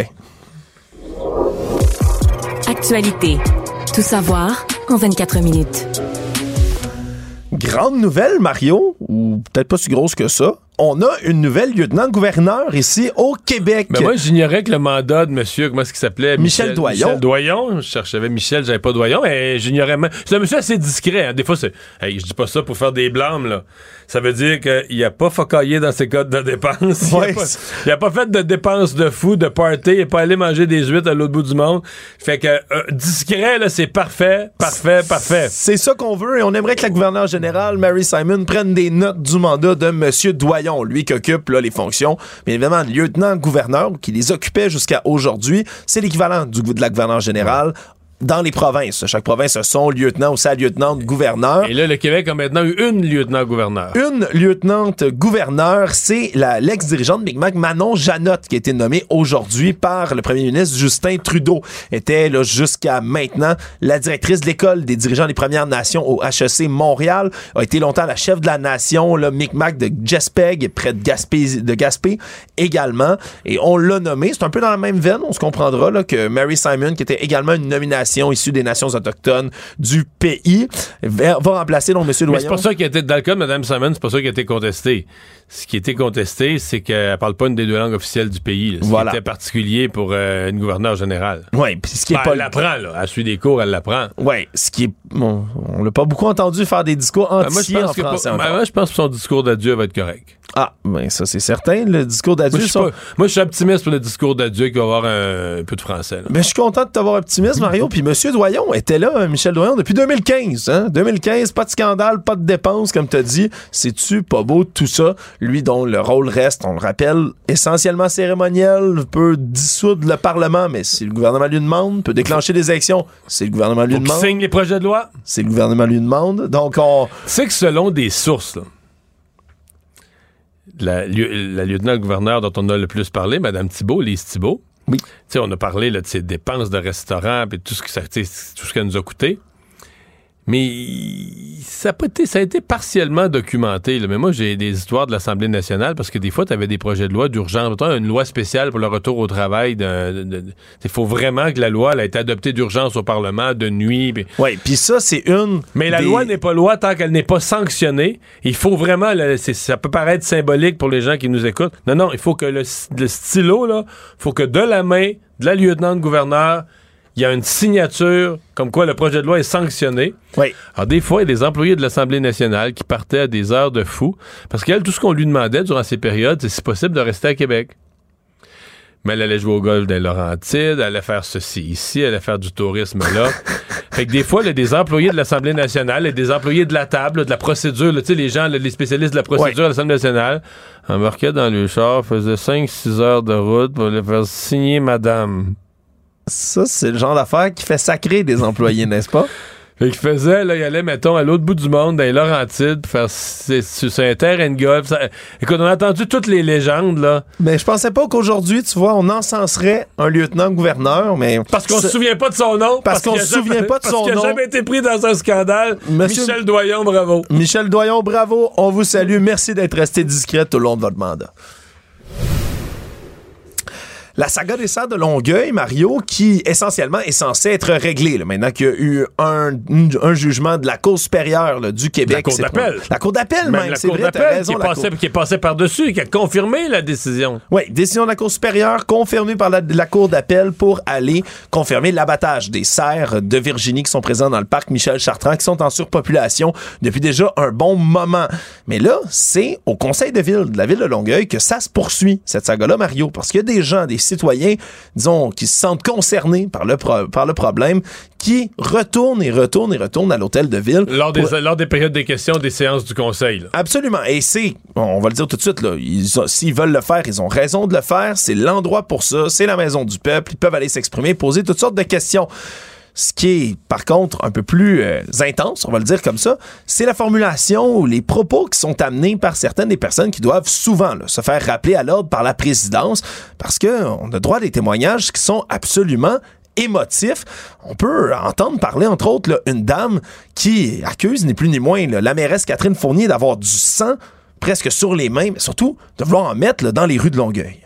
Je suis de retour afin de demander cette question à vous, Madame la mairesse. Voulez-vous réellement qu'on retienne de votre mandat que vous avez entaché de sang Longueuil? Entaché de sang Longueuil, puis c'est des formulations comme je ça suis qui pas sûr sont... que c'est ce qu'on retiendra du mandat de Catherine Fournier quand même. Mais mm. cette dame-là retiendra ça, mais je suis pas sûr que pour l'ensemble de la population, c'est ce qu'on retiendra. Voilà, elle qui a poursuivi mm. en expliquant Ouais. en long en large le processus d'abattage tel que décrit par le site Ouais. Chasse et Pêche du gouvernement. Mais je comprends qu'il y en a des beaucoup plus émotifs. Il y en a des beaucoup plus émotifs, puis je, je les nomme pas, bien évidemment, mais il y a une autre dame, elle, qui s'est présentée, puis qui, on, on va le sentir là, dans sa voix, devient très émotive par rapport au dossier, Mais faites une comparaison, honnêtement, Mario, qui peut être excessivement douteuse, particulièrement dans l'actualité du moment. On peut écouter un tout petit peu celle-ci. Serez-vous capable de regarder les biches, les mamans, des fans dans les yeux et qu'elle sera transpercée d'une flèche et qu'elle sera étendue sur son bébé pour tenter de la protéger? Mais peut-être que ce même son fan sera en train d'agoniser, transpercé d'une flèche. Parce que tout comme les humains, les mamans et papas humains, c'est ce qui se produit. Nous avons juste à se référer à tous les photos d'horreur qui ont été présentées après le massacre en Israël du 7 octobre dernier. Donc, une comparaison entre des cerfs abattus dans le parc parce qu'ils sont dans surpopulation et un massacre humain. Euh, un attentat terroriste en Israël qui a coûté la vie à des milliers de personnes. Voilà. C'est des propos qui ont été répétés, puis à ce moment-là, ben, peut-être que la proposition d'un autre citoyen. Mais j'ai pas bien compris le parallèle avec des humains, là, parce que c'est quand même rare qu'on se promène dans les parcs à tirer des humains ou des enfants à l'arbalète. J'ai pas, je dois avoir mal saisi, peut-être je le réécoute, parce qu'elle a fait un parallèle comme les humains. Ouais, en fait, elle, parlait de, des mamans qui se couchent sur leur progéniture pour les sauver d'une attaque. C'est ça, euh, lorsque, lorsque ça à l'arbalète. Oui. Mon point, c'est que c'est quand même rare que que ça arrive à des humains, mais là, je sais pas, je vais pas me prononcer. Mais ça se pourrait, mais là, puis la suggestion à ce moment-là d'un autre citoyen pour pallier à cette détresse que semblent vivre ben, bien des gens autour de la saga des serres, ben la voici. Les, services psychologiques, est-ce que ça va exister, ça, pour des personnes qui, qui vont nourrir les cerfs, puis les enfants qui vont dans le parc, qui, ont, qui, auraient plus de cerfs? Rendu à 63, les chasseurs vont aller chercher. Là. Ils vont se rendre jusqu'à 117, ils se rendront pas à 117. Ils vont se rendre jusqu'à 63, il n'y en aurait plus dans le parc du tout. Donc, euh, des un soutien psychologique apporté peut-être par la ville pour des gens. C'est la réponse qui... Excuse-moi. Parce que si c'est la réponse qui m'intéresse. Oui, et nous aurons l'occasion, là, dans, en cours d'épisode. Est-ce que, la ville, est-ce que la ville a garanti un soutien psychologique pour les citoyens qui seraient éplorés? Ils n'ont pas répondu à cette question-là. Ben ils répondent pas aux questions. Ils répondent pas aux questions, Mario. Et on aura l'occasion ben, d'essayer de répondre à cette question-là là, un peu plus tard dans cet épisode, justement, dans un de nos autres segments. On va recevoir une experte, entre autres, là, une psychologue qui s'occupe Mhm. beaucoup de zoothérapie puis de l'attachement que certaines personnes peuvent avoir avec les animaux. On écoutera pour voir un tantinet là, à, à quel point on peut s'attacher parce que ça justifie des réactions aussi émotives que Je celle-là. demande toujours, euh, attends, parce que je ne veux pas rien enlever, là, je comprends que les gens vivent un certain traumatisme, mais mettons que ces, ces gens-là, ils se réveillent la nuit, là, puis ils pensent, ils se mettent à penser, mais là, au moment même où moi, je suis dans mon lit, tout bien confortable, là, quelque part dans la savane, il y a un hyène qui vient de sauter sur un antilope, mais c'est dégueulasse, le sang gicle, les dents dans le cou, tout ça. Mais là, tu es couché dans ton lit, tu peux rien faire, tu laisses faire ça, tu sais, mais si tu te mets à y penser, là, tu deviens vraiment euh, outré, triste, tu sais, c'est un geste d'une violence inouïe, là. Voilà. J'ai pas parlé du renard qui a accroché un lièvre, qui l'a- pogné par le dessus du cou, pis Ben, tout ça, là, pis- je- Mario, je vais t'arrêter tout de suite parce que assez, si, là, ouais, si mais- tu commences à faire tout le règne animal. Ouais, mais c'est ça, mais si tu te mets à penser à tout ça, là, euh, ben là, je, moi, dans mon lac, dans mon lac, quand un grand héron saute sur un poisson, je te dis qu'il laisse pas grand chance, là, en tout cas. Tout savoir en 24 minutes. Série de perquisitions policières majeures dans le cadre du- d'une enquête qui ont été déclenchées là, ce matin et qui visent, entre autres, les meurtres de trois innocents qui ont été commis dans le Grand Montréal depuis 2012. là. Donc, c'est des enquêtes, on se comprend, là, souvent des cold cases qui durent depuis des années, mais qu'on tente quand même d'élucider. Et tout ça grâce aux révélations du tueur à gage là, du crime organisé, Frédéric Silva, qui est devenu, à l'été dé- 2022, un délateur en retournant sa veste. Il aurait Et, trempé- et- et tout un délateur, là. Ouais, on se comprend que lui-même a commis ou a été impliqué, on dit au moins là, 65 meurtres au cours des 20 dernières années au Québec. là. Donc vraiment une grosse pointure mais de l'assassinat criminel. Et là, c'est des perquisitions qui ont eu lieu sur la rive nord de Montréal et qui ont visé des résidences là, de gros, gros, gros noms du crime organisé, là, qui, ont reçu la visite des policiers. Dans les 48 dernières heures, il y en a eu également Anjou, Lachine, Montréal-Nord, Vaudreuil-Dorion. Et tout ben, on veut élucider ces trois meurtres plus précisément. Celui de Madame Fon, qui était une mère de famille de 32 ans en août 2012, se fait cribler de balles à Laval. Et si on dit, ce serait une erreur parce que ce serait son conjoint, un joueur important du crime organisé, était visé à ce moment-là. Ouais, je pense que ça fait longtemps, mais je pense qu'il avait visé le véhicule, en fait, sans se rendre compte qu'il était au volant ou quelque chose de même. là. Exactement, mais donc on criblé de balles la mère de Ouais. famille. Quelques mois plus tard, là, juste avant Noël en 2012, c'est Domenico Faccini, 37 ans, qui a été assassiné dans un café italien du quartier Saint-Léonard. Encore une fois, méprise sur la personne, semble-t-il. On visait un autre membre influent du crime organisé. C'est cet homme-là qui a été assassiné par erreur dans Saint-Léonard. Et là, par la suite, ben, c'est Nicolas Lavoie-Cloutier, un petit trafiquant de stupéfiants. là. Lui trempé dans la drogue, mais un jeune homme de 18 ans en 2018 à Terrebonne qui se fait tuer par balle. Il y aurait, selon la police, encore une fois, eu erreur sur la personne. Donc, c'est Mais- d'autres cas comme ça qu'on essaie d'élucider. C'est juste que quand je regardais ça ce matin, ben là, je parle vraiment parce que je suis pas spécialiste, mais je me dis, j'ai l'impression qu'ils sont, sont surtout en mode euh, leur faire peur ou faire sentir leur présence. Parce que dans les faits, euh, je pense pas, tu sais, mettons un meurtre survenu il y a plusieurs années, là, une perquisition, tu débarques chez quelqu'un, tu fouilles dans ses affaires. Je pense pas que, mettons que si quelqu'un avait été trempé dans un de ces meurtres-là, je pense pas qu'il s'est gardé un petit coffre avec le gun, la photo de la victime, puis tu sais, puis Ouais, un, vêtement de la victime.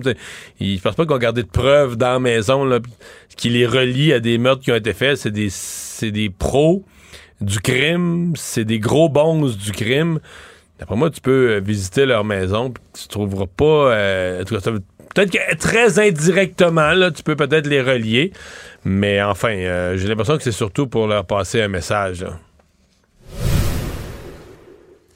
Dans les nouvelles économiques maintenant, euh, le- la famille québécoise va devoir dépenser pas mal plus à l'épicerie l'année prochaine que cette année encore. là. Même si 2023, c'est une année où, on le sait, le portefeuille a mangé une volée ici au Québec et dans le reste du Canada. Mais 2024, là, ça risque d'augmenter de 700 dollars quand même. là. Et la bonne nouvelle, si on peut le dire entre guillemets autour de ça, c'est que c'est une hausse des prix qui ralentit quand même, là, au Ouais. vu de ce qu'on a subi cette année. Là. Puis les experts... Parce que 700 c'est la- l'augmentation pour une famille de 4, hein? Oui, exactement. Là. Pour une famille de 4, ça va passer un budget bouffe à 16 300 dollars. Couple avec deux enfants, par exemple. Là, ça dépend, bien, bien sûr aussi, de quel genre d'enfant vous avez. Parce que quand on parle, par exemple, d'un jeune, là, tu sais, vraiment un jeune garçon entre 14 et Un 18 ans... garçon ado, il y a un petit paragraphe particulier pour le garçon ado qui coûte cher. Là. Exactement, là, on parle d'une facture de 4656 dollars pour Puis le il jeune. fait, il fait là, dans monter la moyenne. là. fait monter la moyenne, exactement. On se comprend, la, la poussée de croissance, je me souviens de, de moi entre 14 et 18 ans, Mario, c'est vrai que j'en j'ingurgitais de la bouffe, et pas à peu près. Et on dit, on dit donc du côté des C'est qu'à experts... cet âge-là, tu peux vite faire disparaître quelque chose que ta mère a acheté, une réserve de, de jus, de bar tendre. Elle, elle pense, là, j'ai fait, fait une bonne réserve pour le mois, là. Ben écoute, je, je te- au, au bout de trois jours, euh, je vais, je vais te le dire sincèrement, Mario, moi j'ai déjà fait sacrer ma mère parce qu'elle est rentrée à la maison, puis je m'étais fait une collation avec le souper. On, on était trois, moi j'ai mangé le souper comme collation. Je pensais que je pensais que c'était là, puis ça traînait, puis qu'on pouvait le prendre. Et que voilà, regarde, tu vois, un jeune, moi j'ai de l'empathie pour les jeunes dans la poussée de croissance, Mario, ces Bon. affaires-là. Le monde. Dans l'État américain du Texas, les euh, avortements, les IVG, donc interruption volontaire de grossesse, sont interdites, sauf en, cas de très, très rares exceptions. Et une de ces exceptions-là vient d'être confirmée par une juge de l'État. Dans le cas euh, très suivi médiatiquement quand même de Kate Cox, une femme de 31 ans qui veut avorter en raison, entre autres, ben, de la trisomie 18 de son fœtus qui, est, qui en est atteint, mais surtout des complications que ça peut engendrer. Il y a toutes sortes de ouais, y a- un gros danger qui meurt intra-utérin. oui, on dit que le- le- le- le- le- les chances qu'ils survivent jusqu'à l'accouchement sont extrêmement faibles. Donc, risque de là- mourir dans l'utérus. Et là, ça, c'est dangereux, là. Parce que là, c'est de l'infection. C'est rapidement, ça devient un problème de santé important. Voilà, et la femme en question, ben, a des bonnes chances de mourir si ça reste là, euh, dû encore une fois cette semaine, là, avant que l'issue du procès soit déterminée, retourner même consulter en raison de douleurs à son ventre. Mais finalement, la juge a décidé de lui laisser subir cette interruption volontaire de grossesse. Mais tout ça, Mario, sur des bases oui, d'accord pour la santé de la mère, mais surtout pour protéger son droit à la fertilité. C'est ce qu'on, c'est ce qu'on a, c'est pour montrer un peu l'idéologie là, américaine de certains Non, mais c'est déjà, comme débile, c'est déjà débile qu'une affaire aussi médicalement claire se ramasse devant un tribunal sur des bases religieuses ou idéologiques. là. Ah, c'est fou. Puis je regardais les argumentaires parce que dans ce qui dit procès, dit il y a deux parties. Il y a le bureau du procureur général du Texas qui s'oppose là à tout ça, qui s'oppose et l'avocat, entre autres Jonathan Stone, lui disait là que c'est la seule partie prenante qui va subir un préjudice immédiat et irréparable dans cette affaire, c'est l'État. Pas la femme qui risque de mourir. Pas le bébé qui, qui viendra jamais à terme. C'est l'État qui a le plus de, de préjudice dans cette histoire-là. C'est un cas qui est très médiatisé, qui, oui, fait un tabac aux États-Unis, mais encore plus dans les pays comme le nôtre où l'avortement ben, est une pratique, un droit qui est acquis. Et celui-là, ben, devant les médias, même s'il y a gain de cause, ça illustre encore une fois à quel point ça peut être absurde parfois ces cas-là. Résumer l'actualité en 24 minutes, c'est mission accomplie. Tout savoir en 24 minutes. Un nouvel épisode chaque jour en semaine. Partagez et réécoutez sur toutes les plateformes audio. Disponible aussi en audiovisuel sur l'application Cube et le site cube.ca. Une production Cube Radio. Maître vulgarisateur, il explique et communique l'inexplicable. Mario Dumont. Des euh, questionnements émotifs euh, qui surviennent à la, au conseil de ville, à la période des questions du conseil de ville de, de Longueuil. Toujours sur cette question, c'est incroyable, cette question des serres qu'on pense régler, qui avait été d'abord réglée par des scientifiques, ensuite réglée par la politique qui devait avaliser la décision. Ça a passé des mois, des années devant les tribunaux. Et là, on est rendu jusqu'à la cour d'appel qui a tranché ça. Et là, c'est final. On va pouvoir abattre les serres. Euh, mais il y a des gens qui se présentent très, très émotifs. Dans certains cas, disent des choses, euh, franchement, un peu gênantes, là, au conseil municipal de Longueuil. Euh, et se disent, euh, se disent très, très affectés sur le plan humain et personnel par le fait de savoir que les serres vont être abattues. Emmanuel Fournier-Chouinard, psychologue, intervenante enseignante en médiation animale et en zoothérapie, est avec nous. Bonjour. Bonjour. Est-ce qu'il vous apparaît quoi? Est-ce qu'il y a une explication? Est-ce qu'il y a une logique à être si émotif avec euh, bon des, des animaux? Il y a assurément une logique, mais c'est une, une logique qui relève, euh, qui relève aussi du cœur, qui est une logique peut-être moins sans, facile à appréhender. Et Il y a Mhm. surtout plusieurs angles avec lesquels on peut aborder cette situation. Je vous propose de la réfléchir sous l'angle un peu de ce qui nous arrive, je dirais même planétairement. Donc, on est dans un focus très, très large euh, pour comprendre que à l'heure actuelle, on est dans des enjeux climatiques, on est dans des défis planétaires que il devient un peu difficile de dénier. hein. Et à partir de là, euh, je pense que plusieurs d'entre nous peuvent vivre une certaine forme d'impuissance dont on va se défendre comme on le peut en fonction de la façon dont on est tricoté à l'intérieur de nous. Donc, il y aura toutes sortes de mécanismes de défense à l'œuvre. Euh, pour certains citoyens, euh, à défaut de sentir un pouvoir d'agir à grande échelle, on va essayer d'aller dans des actions concrètes qui nous touchent euh, particulièrement. Je pense que les serres de Longueuil, il y a peut-être quelque chose de cet ordre-là, où il y a des citoyens qui ont suivi ce dossier, euh, se sont euh, commis, hein, ont, ont été rencontrer ces animaux-là, ont pour certains développé à, à distance une certaine forme de lien. Ouais. Mais il y en a, il y en a qui, il y en a qui l'ont développé même en les nourrissant. là. Malgré que les scientifiques leur disaient ne faites pas ça, ne faites pas ça, mais ils l'ont fait à l'encontre des recommandations scientifiques. là. Ils les ont nourris. Donc là, ils ont une relation plus personnelle, si je peux dire. Tout à fait. Puis il y a ces gens-là qui ont une relation personnelle, à tort ou à raison, qui ont eu ce mouvement affiliatif-là, qui est par-delà les recommandations, comme vous le dites, ou l'aspect euh, rationnel. Mais d'un autre côté, il y a tout un, un échantillon de personnes qui ont vu probablement un symbole. C'est du moins une hypothèse qu'on peut émettre. Il y a quelque chose Mmh, là ouais. où il y a un brin de cette nature malmenée qui est à portée de main, à Longueuil. Et là, Christy, on est en train de Ouais. découvrir que même ceux-là, on- n'y arrivera pas. On va être obligé de les tuer. C'est un sombre constat quand. Ouais, même pour que- quiconque pourrait vivre ça au plan symbolique aussi. Parce que si on avait laissé, Ah, la, ben, natu- si on avait laissé la nature intégrale, il y aurait encore des loups euh, comme prédateurs pour équilibrer les populations. Mais euh, autour des écoles, des loups, on aime moins ça. On va écouter ensemble parce que ça mène sincèrement à des, des excès de langage, là, je reste poli, là. on, va écouter un extrait et la comparaison où une dame en arrive. Serez-vous capable de regarder les biches, les mamans, des fans dans les yeux et qu'elle sera transpercée d'une flèche et qu'elle sera étendue sur son bébé pour tenter de la protéger? Mais peut-être que ce même son fan sera en train d'agoniser, transpercé d'une flèche. Parce que tout comme les humains, les mamans et papas humains, c'est ce qui se produit. Nous avons juste à se référer à tous les photos d'horreur qui ont été présentées après le massacre en Israël du 7 octobre dernier. Disons que l'émotion amène un parallèle douteux entre l'obligation euh, écologique d'abattre quelques dizaines de cerfs et le massacre de 1300 personnes par le Hamas en Israël. C'est peut-être pas bien choisi, mais ça traduit, disons, euh, je sais pas comment dire, une réaction extrême? Ça traduit des associations qui peuvent se faire à l'intérieur d'un esprit humain lorsque la charge émotionnelle monte beaucoup et que l'on est engagé et qu'on vit, comme je vous le disais, un peu cette, cette dimension aussi symbolique, hein, parce que nous, comme humains, on est à la fois dans cette réalité matérielle externe, mais on est aussi dans tout ce monde des représentations à l'intérieur de nous.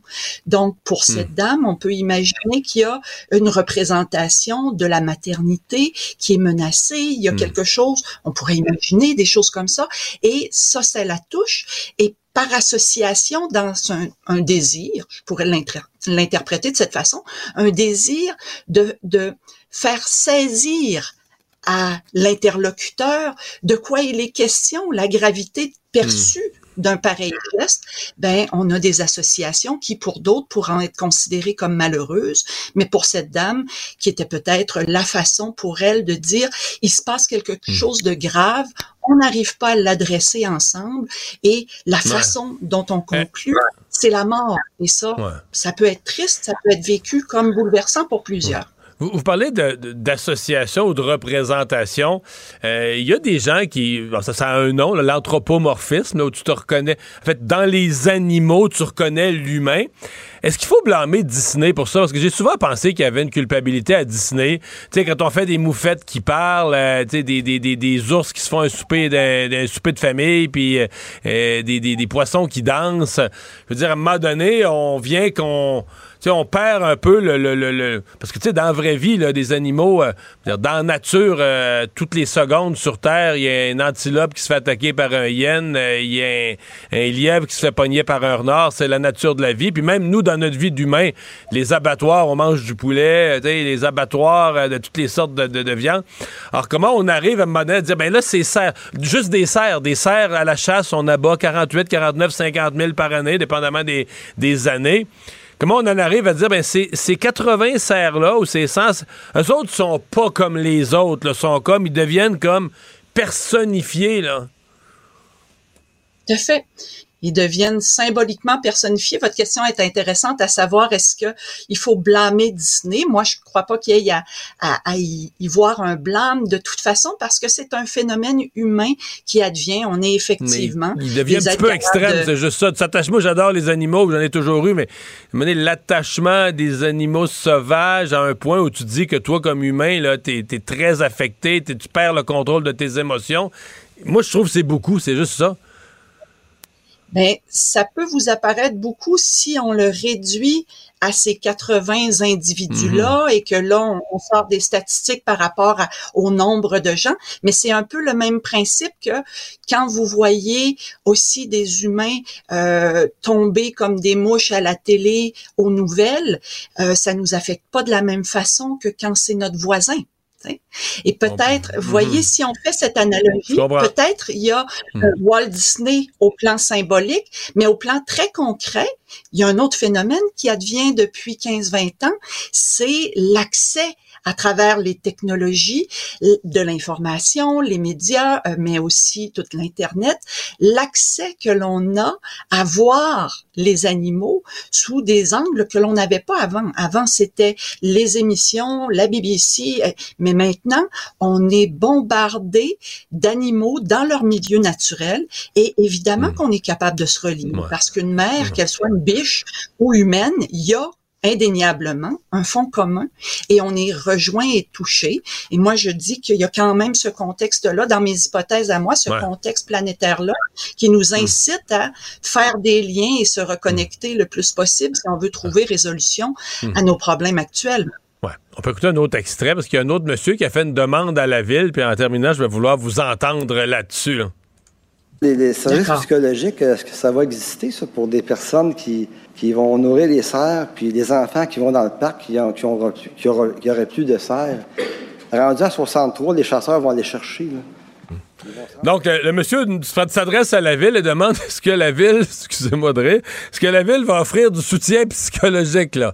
Euh, comme, par exemple, comme on fait dans une école quand un enfant décède ou quand on vit un traumatisme. Est-ce que, selon vous, la Ville devrait, euh, dans ses finances, soutenir du soutien psychologique pour les personnes qui sont trop affectées par l'abattage des cerfs?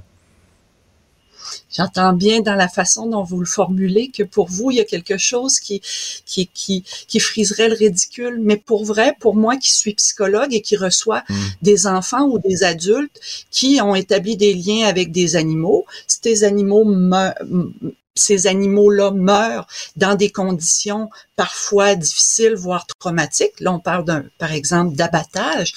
Alors, évidemment que ça, moi, pour moi, il n'y a rien de, de farfelu hmm. parce que, euh, vous savez, qu'ils viennent de différentes sources, les réactions à l'intérieur de la personne, elles peuvent être très vives. Ce qui se passe là peut, pour plusieurs, si on s'identifie à cette situation, à ces animaux, ça peut réveiller à l'intérieur de nous d'autres traumas. On peut vivre des défis importants. Maintenant, est-ce que c'est à une municipalité d'assurer les soins psychologiques? Euh, la question, là, j'aurais c'est ce qui est demandé. Moi, je ne saurais pas offrir une réponse, mais par contre, je pourrais vous dire que faut pas sous-estimer l'effet de ce qui est en train de se vivre là, même si pour hmm. des gens qui n'ont pas ce type de sensibilité, ça paraît un peu comme, ben voyons donc, que se passe-t-il? Tu sais, c'est extravagant, mais on n'est pas dans des situations d'exception. Il faudrait faire attention de pas tenter de, de réduire ce phénomène-là à une situation d'exception parce que quand on interroge la population, on va découvrir que euh, il y en a des gens qui ont ce type de sensibilité. 52% des foyers québécois vivent avec animaux, c'est pas rien. C'est une personne sur deux qui a ce type de sensibilité. Donc, ce qui se passe là, je crois que c'est à l'image du phénomène relationnel qu'on est en train de vivre au, contact des animaux, dans le fond. Pour l'instant, la mairesse semblait pas avoir prévu du soutien psychologique offert par euh, la ville. Emmanuel Fournier-Chouinard, merci d'avoir été là. Au revoir. Ça me fait grand plaisir. Au revoir. Il lance sa ligne au bon endroit pour obtenir l'information juste. Mario Dumont. Pour savoir et comprendre. Cube Radio. Émotionnel ou rationnel. En accord ou à l'opposé. Par ici, les brasseurs d'opinion et de vision. Les rencontres de l'air. Bonjour Marie. Salut Mario. On va essayer de passer nos sujets en rafale parce que ça nous sort par les oreilles aujourd'hui. D'abord, faisons le point un peu sur les négociations du euh, secteur euh, public. Euh, l'offre du gouvernement hier a été rejetée rapidement du revers de la main. Aujourd'hui, François Legault a redit qu'il était prêt, peut-être même à en remettre encore, mais il attendait de la souplesse. Et il y a eu ce point de presse du Front commun où ils ont fait une litanie de nouvelles demandes. En tout cas, je pense que ça a assommé tous ceux qui pouvaient imaginer un règlement à court terme où tu dis, OK, mais il reste encore tout ça à régler. écoute, on vit d'espoir depuis à peu près quoi, vendredi dernier. Moins, là. On d'offres à contre puis là, on se dit, oh! puis là, écoute, c'est très, euh, c'est très cyclotimique notre affaire. Il y a une journée où on se dit, ah, ça y est, ça y est, on est à deux doigts d'avoir une entente, puis le lendemain, on se dit, bon, non, finalement, ça arrivera pas. Puis, oups, deux heures après, tu as une contre-offre qui se fait, puis on se dit, OK, on, on est à deux doigts. Il y a, il y a de l'espoir, il y a de la lumière. Moi, le Mario, là, aujourd'hui, là, je me dis, je sais pas, je sais, je, je vois mal comment ces négociations-là vont se résoudre dans les prochains jours. On est à la même euh, place. Comme tu dis, là, Ah, écoute, le Front commun sont arrivés avec des exemples très pertinents là, tu sais, de, de, de métiers là, tu sais, dans les écoles, un plombier, euh, tu sais, puis on sait il manque de main d'œuvre, dans les hôpitaux il manque de main d'œuvre, t'as des toits qui coulent, puis dire ben là on les paye euh, 10, 15, 50 dollars de moins qu'au fédéral ou qu'à la ville, ou puis on parle même pas du privé, tu sais, des exemples super concrets d'attractivité, puis si tu veux être un employeur modèle, puis garder tes employés, puis ta capacité d'attraction. Mais euh, tu sais, je regarde ça aujourd'hui, puis je me dis, euh, un, bon, si quelqu'un un jour peut m'expliquer la stratégie du gouvernement depuis le début, je, serais contente de la savoir parce que je, c'est à se demander s'ils y en ont une, s'ils ont encore le contrôle de la négociation. Euh, est-ce qu'on s'en va vers une grève? Tu sais, là, là, demain, c'est sept jours du Front commun. Bon, là, c'est terminé. Là, c'est sûr qu'on l'évitera pas. Ça veut dire que la semaine prochaine, 100% des écoles sont en grève. Ouais. Tous nos services publics sont en grève. Là, on arrive à Noël, Mario. Là. Hmm. Donc, ça veut dire les écoles. Mais qu'est-ce que le gouvernement. Moi, je, sincèrement, je ne sais plus ce que le gouvernement peut faire. Il reste une loi spéciale. Il n'y a aucune volonté de négocier. Les syndicats se sont mis dans la tête qu'ils allaient obtenir tout ce qu'ils demandent. Puis. Ben, tu dis une loi spéciale. Mais même ça, j'y crois pas. Ben, ce qu'on comprend, c'est que c'est plus ce que c'était il y a 10 ans, il y a 15 ans, il y a 20 le gouvernement ans. veut pas. Te lever puis dire, bon, moi, c'est pas fini, demain, je mets une loi spéciale, d'attitude, d'attitude, tout le monde retrouve travail. Là, juridiquement, on comprend que ça n'a plus tant de portée que ça non, plus. Puis le gouvernement veut pas. Puis c'est pas un outil. Ouais. Ben non. Puis là, il y a une limite à remettre de l'argent sur la table. Euh, on comprend que les syndicats, tu sais, quand tu fais du 9 à 1 heure, ça veut dire que c'est pas, c'est plus, là, c'est plus des picadilles, là, c'est pas des petits éléments, là, de, de hum. négociation, là, c'est que le fossé, il est encore gigantissime. Mais on fait quoi, mettons qu'on part le, le, 20 décembre, puis qu'il n'y a rien de réglé, puis là, on dit qu'on revient pas encore à l'école en janvier après les fêtes, les parents vont capoter, là. Ben, je pense que les parents Capote, déjà. Ouais, ouais, ouais, ouais. Puis les policiers, là, ça, c'est la meilleure. Les policiers qui s'ajoutent là-dedans, qui sont pas satisfaits, eux, qui ont eu 21% sur 5 ans, sont pas satisfaits. Et là, euh, sont choqués contre le gouvernement, qui pensaient que le gouvernement allait leur mettre un 23, un 24 ou un 25% en pleine négociation avec les autres. Puis là, ils se mettent à porter leurs pantalons. De clown. Ben là, qui portent leur pantalon de clown, Mario, là, je veux dire, je, je, je vois aucunement c'est quoi l'intérêt du gouvernement du Québec à l'heure actuelle de se dire, hey, je vais m'asseoir avec les policiers qui viennent de cracher sur une offre de 21 alors que je suis en train de, de négocier avec un demi-million de, de, travailleurs du secteur public à qui je suis même pas rendu proche de ça. moins, c'est ça, ben oui. Pas, ben, ils peuvent pas revenir avec un, je sais pas, moi, un 22, un 23, un 24, un 26% pour les policiers après ça, c'est terminé. Là. Ils seront jamais capables de négocier avec la FIC, avec la FAE, avec le Front commun. Donc, les policiers, on, va voir porter leur culotte de clown une couple de semaines, d'après moi. Ah oui, tant mieux de se préparer à les porter longtemps. Ouais, c'est peut-être le cas. Hey, deux euh, événements qui sont survenus, qui touchent des, euh, des élus. Euh, le premier concerne le ministre québécois de l'Agriculture, André Lamontagne, où ça n'a pas super bien été son passage devant le congrès de l'UPA. Euh, Mario, il y a une, il y a une euh, courte vidéo qui circule euh, sur X, entre autres, mais qui, d'après moi, va se propager ah, assez rapidement. En fait, il y en a même deux, là. Ah, c'est possible. Moi, j'en ai vu un qui est le, le, le, petit échange qu'il fait avec le président de l'UPA. Euh, je t'explique le contexte. Donc, c'est le congrès annuel de l'UPA. C'est de tradition. Le ministre de l'Agriculture va toujours prendre la parole. Puis, à un moment donné, il se retourne vers le président euh, de, de l'UPA, Martin Caron, puis lui dit, écoute, Martin, il me reste cinq minutes. Puis, le président lui dit, euh, ben non, écoute, on va passer à la période de questions. On n'a plus de temps, donc on va passer à la période de questions. Et moi, j'ai, écoute, j'ai jamais vu ça. C'est filmé, c'est public. On est devant les agriculteurs. Le ministre de l'Agriculture, il se retourne puis moi, je le connais bien. J'étais sa critique à l'opposition officielle euh, pendant un moment. Tu sais, j'ai toujours trouvé qu'il y avait la mèche courte. Mais là, il, écoute, il, lui dit, ben non. Ben, je te l'ai déjà dit que mon discours allait durer 23 à 25 minutes. On s'entend que ça fait pas 4 minutes qu'il a commencé son discours fleuve. Puis là, il se met comme à bouder, puis il lui dit, ben c'est ça. Ben d'abord, OK, c'est bon. Il plie ses feuilles, puis il dit, je continuerai pas. Puis il dit, OK, mais on va passer à la période de questions. On a l'extrait. On a l'extrait. On a l'extrait. Ah oui, vas-y, vas-y, l'écouter. Encore pour cinq minutes. Non, ben il va falloir, euh, ça marche pas. Ça marche pas. Hein. Ouais, bon, on va arrêter tout de suite. On va arrêter, puis possiblement dans, tes, euh, dans les questions, tu vas être capable de répondre. Je sais pas à peine t'écrire, je t'ai dit que c'était entre 23 et 25 minutes. Tu m'avais fait 30 minutes au début. Non, non, regarde. C'est ça. C'est bon. C'est bien correct. 23 minutes qu'on vient d'en C'est bien correct. OK. Bon, ils vont... Bon, c'est Puis long. dit- un, discours de va 30 prendre 20 minutes, là, c'est long. Faut que ça soit bon en tabarouette. Sinon, ça Ben devient là, plate. Qu'est-ce que tu as à dire? Qu'est-ce que tu as à dire de si pertinent et si important que tu n'as pas pu couper? Mais là, attends, le ministre, il continue après, puis il dit Non, non, mais moi, je vais répondre juste 15 minutes d'abord. Je vais jouer ta game, puis euh, moi non plus, je ne prendrai pas tout le temps. Mais, euh, puis, je voulais Ouais. parler de ça parce qu'honnêtement, euh, ça, c'est beso- hashtag besoin de vacances, euh, hashtag fin de session euh, parlementaire, là, je veux dire. Mais le contexte, écoute, Mario, c'est des agriculteurs qui sont là, qui parlent des difficultés des agriculteurs, des enjeux de faillite. Euh, tu as un agriculteur qui s'est présenté là, un producteur maraîcher avec euh, des bottes de travail Ben, dans la lui. main pour C'est inviter ça. à se botter le cul. C'est ça que j'appelle le deuxième extrait qui circule. C'est celui-là. Quand je te disais qu'il y en a Oui, deux oui, qui oui, ben circulent, c'est ça le deuxième. Oui, c'est ça. Et euh, à Ottawa, Donc, euh, ça ouais. passe, euh, non, ça hashtag besoin de vacances, on, on t'entend. Ouais. Euh, et à Ottawa, il s'est passé quelque chose. Et là, cette fois-ci, c'est, c'est moins gracieux. En fait, j'ai, rarement vu une affaire de même. Il y a un, un député, parce que tu sais, chaque député, on dirait que ta plus grande fierté, c'est ton comté.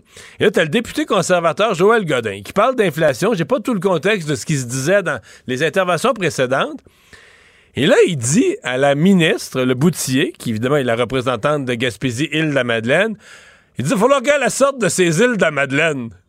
Et la madame était pas contente, la ministre était furieuse, avec raison, avec raison. Avec raison. Mais qu'est-ce qu'il a j'ai- J'en ai. J'en ai vu des, des, des commentaires comme ça quand, pendant mes, mes presque 10 ans en politique, puis j'ai toujours trouvé ça pas bien, insignifiant. Moi, je me faisais dire que j'étais une députée de Montréal. Donc, comme je suis une députée de Montréal, je te mets en parenthèse que j'ai grandi dans un petit village en Montérégie-Ouest agricole, là.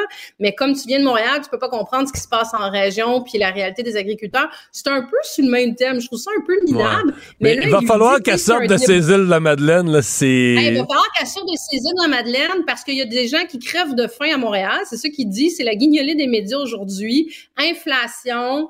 Euh, puis elle n'est pas capable de comprendre justement les enjeux des Montréalais. Écoute, Diane de Boutillier, là, faut voir l'extrait encore là. Écoute, elle, s'est levée au quart de tour. Elle- ça, j'ai vraiment vu ça par contre. Rouge, là, mais en colère, là, puis elle le ramasse en disant à quel point c'est insultant pour les Madelinos, puis ben, écoute, elle a raison, là. Hmm. Ben ouais. Ouais. C'était pas Euh, illégal. C'était pas illégal. Puis le Parti conservateur qui a besoin un peu de, de ben, tu sais, qui est déjà un petit peu brûlé dans. on- ils se battent là pour. euh, si on veut faire une petite analyse politique, ils se battent pour les maritimes. On a vu justement euh, Trudeau qui a enlevé la taxe dans les maritimes justement parce que s'il y avait beaucoup de grogne par rapport à ça. Puis là, ben, il y a un petit commentaire qui a été fait par un député bloqué justement qui a dit j'espère que le député Godin a pas prévu ses vacances de l'été prochain aux Aux îles de la Madeleine. Non, mais je sais pas. une brique. Mais pour les conservateurs, euh, la députée qui demande qu'on parle juste en anglais, celle-là qui insulte les îles de la Madeleine, on dirait que c'est pas une bonne semaine au, euh, Québec. Leurs chiffres sont bons puis tout ça, mais euh, on dirait que c'est pas une semaine pour se, pour euh, toucher le cœur des Québécois. Ouais, mais, Tu donnes des munitions au Parti libéral du Canada pour la prochaine campagne Ouais. électorale. Ça, c'est des beaux extraits à ressortir en boucle, puis en boucle, puis en boucle. Puis à chaque fois que le chef du Parti conservateur va se présenter dans un événement dans les Martines, inquiète-toi pas qu'ils vont se gâter le De ressortir ça, ouais. Grosse bourde. Merci Marie. Au revoir. Merci, Mario.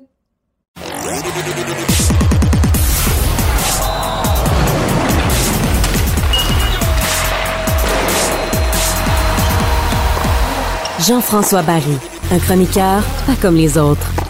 Salut Jean-François. Salut Mario. Canadien qui affronte les Kings ce soir, je te fais une remarque réflexion parce que j'ai vu le type Marc de foi ce matin, puis d'autres qui disent comme là Montembeau, deux matchs de suite, c'est sa chance. Puis là je me dis écoute, euh, j'aime beaucoup Samuel, j'espère qu'il va avoir un bon match ce soir, mais il me semble que c'est une équipe que le Canadien n'a aucune chance de battre. C'est une machine de hockey. L'exemple type des games où le Canadien se fait toujours rosser. Je trouve que de mettre le gardien en disant là, il y a sa première chance, mettre le gardien, c'est une une espèce de piédestal comme si ça reposait sur lui. Je trouve ça un peu chien. Oui, ben, je suis d'accord. Puis ça, ça là, c'est le problème quand le Canadien joue pas pendant trois jours. Euh, on a quand même des articles à écrire, puis des lignes ouvertes à faire, puis on s'amuse avec toutes sortes de choses. Là. Il vient de signer une prolongation de trois ans suivant cette année. Là. Fait que des chances de se prouver, il va en avoir une puis Ouais. une autre. Mais, mais Mario, moi je pense que le Canadien a une chance. Une Oh, seule. Oh, oh. Vas-y, vas-y. C'est que les Kings sont sur une lancée, là, 10 victoires de suite, genre à l'étranger. Ils ont gagné, en- ils ont fait une remontée spectaculaire au dernier match et ils jouaient à- contre Columbus mardi. Hier, où est-ce qu'ils étaient les Kings? Ils étaient à Montréal, à rien faire. Donc, peut-être qu'ils se sont couchés tard. Tu sais que Montréal, là, c'est pas une légende urbaine que les, quand les équipes viennent ici, c'est encerclé dans le calendrier. Ils sont Les fatigués gars- le lendemain, là. Ben, les gars ont du plaisir quand ils viennent à Montréal. Fait que, Bon restaurant? ils- Au restaurant certains, ou, ou des buffets, euh, des- mais, mais tout ça pour dire que, tu sais, les Kings, ça va tellement bien. Est-ce qu'ils pourraient lever la tête ce soir en se disant, hey, c'est le Canadien? Incapable de se motiver, ouais, prendre, prendre ça à la Ouais, légère. Puis euh, en ayant sorti hier sur une séquence. tu sais. Bref, c'est notre chance, euh, si tu veux mon avis, parce que c'est sûr que s'ils se sont couchés de bonne heure, puis qu'ils s'en viennent jouer leur A-game, comme on dit, le Canadien a aucune chance. Euh, puis je suis d'accord avec toi, c'est comme quand on a joué contre les, contre les Bruins ou ce genre de machine de hockey-là, le Canadien qui va, qui va donner beaucoup trop de chances de marquer, puis on va finir par perdre par 3-4 buts. Mais, mais, je garde espoir sur la fatigue des Kings. Bon. Philippe Dano, là, Philippe Dano, il doit connaître les spots à Montréal. Dubois aussi. Ils ont sûrement sorti les Kopitar et Drew Doughty quelque part à Montréal. Et tu, euh, justement, en parlant de Dano, tu, tu te poses des questions sur lui. là. Est-ce que ça a été, est-ce que son échange a été une des pires décisions euh, de, de Marc Bergevin? Mais tu sais, quand on y pense, là, cet été-là, on, a- on avait 5,5 millions, 6 millions à dépenser pour quelqu'un. Puis on a choisi Brandon Gallagher. C'est ça qu'on a fait là. On a refusé, de, on offrait 4,5 à Dano, on n'a pas voulu donner 5,5. puis On a donné 6,5 à Gallagher. Ben, c'est incroyable, Si- ça n'a pas de bon sens. Euh, Quand tu le présentes de même, ça fait mal au cœur. Mais c'est ça, tu sais. Puis par- pour service rendu, là, puis je comprends, mais mettons que tu prennes la décision inverse, là. Le Canadien, depuis deux ans, on est-tu meilleur ou on est moins bon? C'est Ah, C'est un joueur de ça. Regarde ce qu'il fait, euh, regarde ce qu'il fait avec une des bonnes équipes. avec regarde ce qu'il fait comme rôle, ce qu'il joue comme rôle dans une équipe bien supérieure. là. Ben Oui. Puis la ligne de centre dans la Ligue nationale de hockey, moi, je, moi, je crois beaucoup à la, la défensive. Regarde les équipes qui gagnent. C'est des bonnes défensives et la ligne de centre. Puis là, tu peux remonter les Coupes Stanley des dernières années. C'est- toujours bâti comme ça. C'est le fun des bons alliés. Mais un joueur de centre, c'est tellement important. Puis eux autres, cette année, là, sont sensationnels, les Kings. Mais si tu regardes, ils ont, ils ont Dano, ils ont Kopitar, puis ils ont Dubois. c'est quand même trois centres. Puis en plus, on l'avait dans le fin fond, cet argent-là, parce que quand on a vu que Dano s'en allait, qu'est-ce qu'on a fait? On est allé chercher de Vorak pour 4 450 000. Qu'il manquait, il manquait 1 million, puis on avait Dano ici. Il est juste à 30 ans. Là, avec la masse salariale qui va monter, ça va être une risée, son contrat. Il est signé jusqu'en 2026-2027, donc jusqu'à l'âge de 33 ans. Fait que, Dano, euh, dans sa dernière année, un 5,5, là, ça ne sera pas grand-chose sur la masse salariale. Fait que c'est quand même une gaffe monumentale. Et aujourd'hui, Mario, en me promenant puis en regardant ça, je me suis dit, on aurait pu avoir la même ligne de centre des Kings. Parce que Dano, on l'avait. Ouais. Bon, Kopitar s'est fait repêcher en quelle année? En 2005. Nous autres, on a pris Carey Price en 2005. Ah, mais là, quand grand- même. Il a joué dans la ligue. Non, je sais, je le sais bien, là. Puis je veux dire, je dis pas que, que- que Price, c'est un, un mauvais choix. Non, moi, je mais pensais que tu allais reste nommer quelqu'un qui a à peine joué dans la ligue. là, Non, non, non. Non, non, Reste quand qu'on aurait pu mettre la main sur Kopitar. Puis Dubois, je veux dire, cet été, on aurait pu aller le chercher aussi. Fait que la ligne de centre que les Kings ont, c'est quelque chose qui aurait quand même été possible d'avoir chez, chez le Canadien. Cela dit, tu sais, Dano, il casse rien. C'est 15 points cette année en 22 parties. C'est pas, c'est pas un joueur, c'est pas Connor McDavid non plus, mais il fait bien son travail. C'est un joueur d'équipe, c'est un gars qui voulait être à Montréal. Et il y a du football ce soir, et notamment une des pires équipes, une équipe qui fut légendaire jadis, mais une des pires équipes, dans la pire équipe, en fait, présentement, c'est mon avis, qui joue. Ouais, ben les Pats, on se demande si les Pats vont marquer plus de points que le Canadien ce soir. De ce temps-là, l'attaque, il donne aucun point. 6 à 0 dimanche, hein, ils ont perdu 6 à 0. Ouais. Puis ils jouent contre les Steelers qui se battent pour une place en série. Fait que je pense que les Ouais. Steelers vont avoir le couteau entre les dents. Il nous a tellement fait tuer pendant des années. Il va falloir que Belichick souffre plusieurs années de suite avant que je le prenne en pitié. Hey, c'était mon commentaire. Salut, à demain. Salut. Mario Dumont. Sous ses airs sérieux, se cache un gars qui ne se prend pas au sérieux. Cube Radio. On commente l'actualité, on explique la nouvelle, on décortique l'information. Cube Radio. Cube Radio. En direct à LCN. Alors, encore une, autre journée mouvementée sur le fond des négociations. Il y a eu hier une nouvelle offre salariale du gouvernement. Point de presse du Front commun ce matin. Québec qui se dit déjà ouvert à bonifier son offre. Nos analystes sont là, on a besoin de leur lumière et ils sont deux ce soir. Emmanuel et Mario, bonsoir. Bonsoir.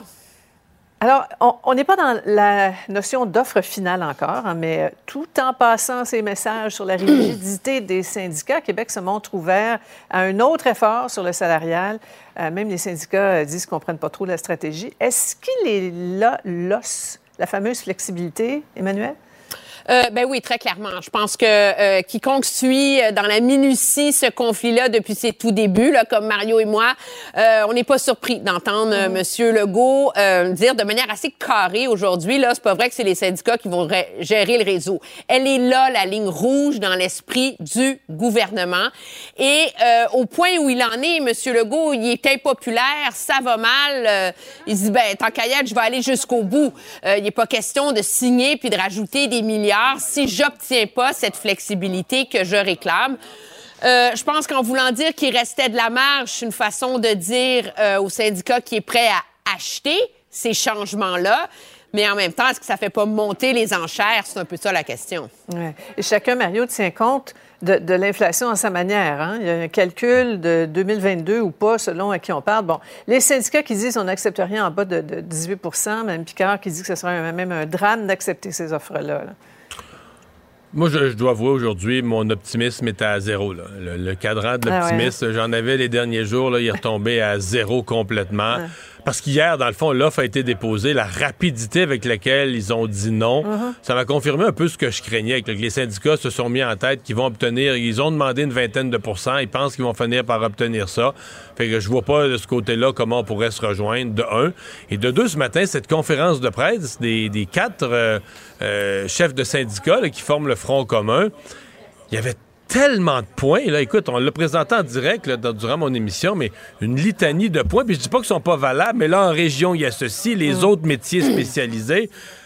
Tu sais, t'écoutais ça, là, puis tu te disais, ouais, on n'est pas, on pas, sorti, du bois, là, pas pantoute, on n'est pas euh, proche d'un règlement, là. Ouais, ouais, puis ça, c'est pour le Front commun. Mais du côté de la FIC, il faut pas oublier qu'on en est encore à demander 24 d'augmentation de salaire. Puis dans les fameuses offres différenciées, là, où on donne plus à celles qui ont des corps défavorables, euh, moi, j'entendais la présidente de la FIC, euh, Mme Bouchard, sur les ondes de Cube cet après-midi, et elle disait que son attente et ce qu'il réclame, c'est que les infirmières qui travaillent de fin de semaine soient payées 50 de plus pour ces quarts de travail-là. Euh, on s'entend, si c'est ça le barème, là, on est pas mal loin d'un règlement. Oui. Euh, cela dit, il y a parfois euh, des, images qui fournissent rapidement de l'inspiration aux caricaturistes. J'ai hâte de voir ce qu'on va faire de celle-ci. Le ministre de l'Éducation, M. Drainville, qui s'est cogné le nez à une porte fermée à l'Assemblée nationale. Regardez ça. C'est le fun, hein? Je suis vraiment. non, mais je trouve que le moment. Je suis pris. Je, je, suis votre prisonnier.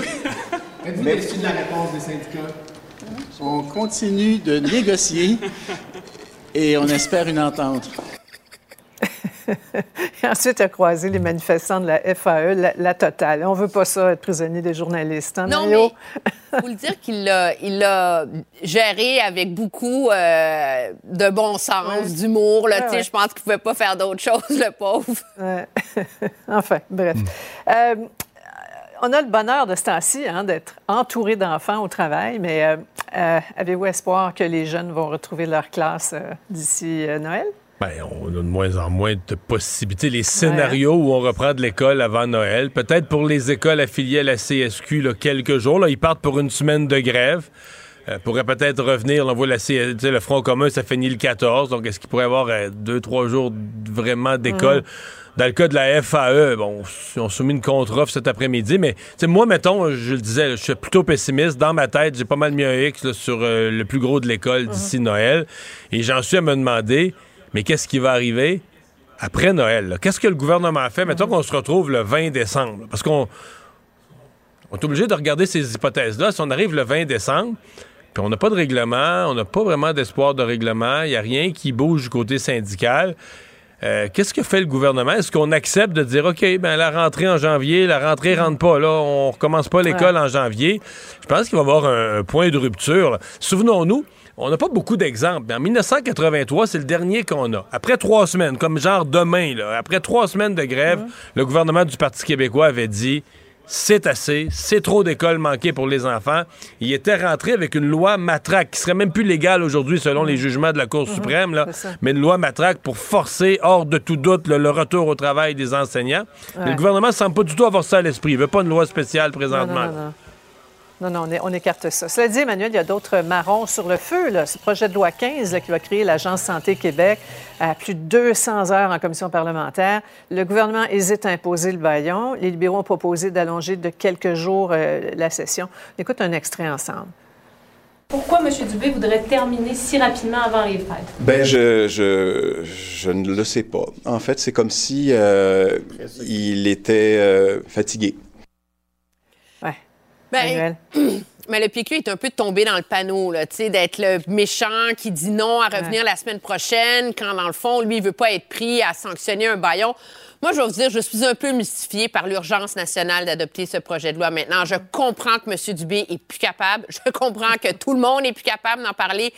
Mais c'est quand même un des plus gros projets de loi jamais déposés dans l'histoire de Ouais. l'Assemblée nationale. On est en train de refondre au complet le réseau de la santé c'est pas un mois qui va faire une différence sur le sort du réseau de la santé.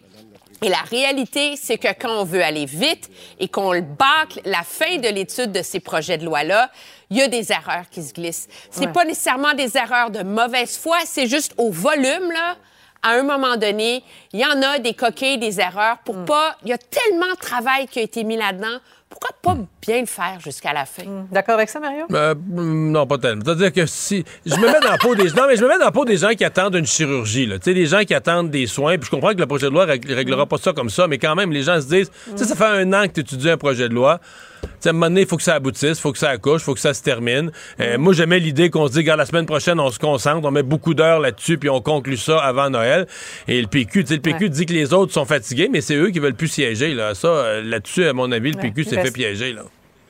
Oui, il reste 600 articles à étudier, imaginez. Enfin, on y reviendra. 7 décembre, journée de guignolée des médias, un moment de l'année plus important que jamais là, dans le contexte économique actuel. On n'a jamais autant parlé d'insécurité alimentaire. On y revient ensemble après cette courte pause. Cube Radio. Une autre vision de l'actualité. Alexandre, tu me parles d'Astérix?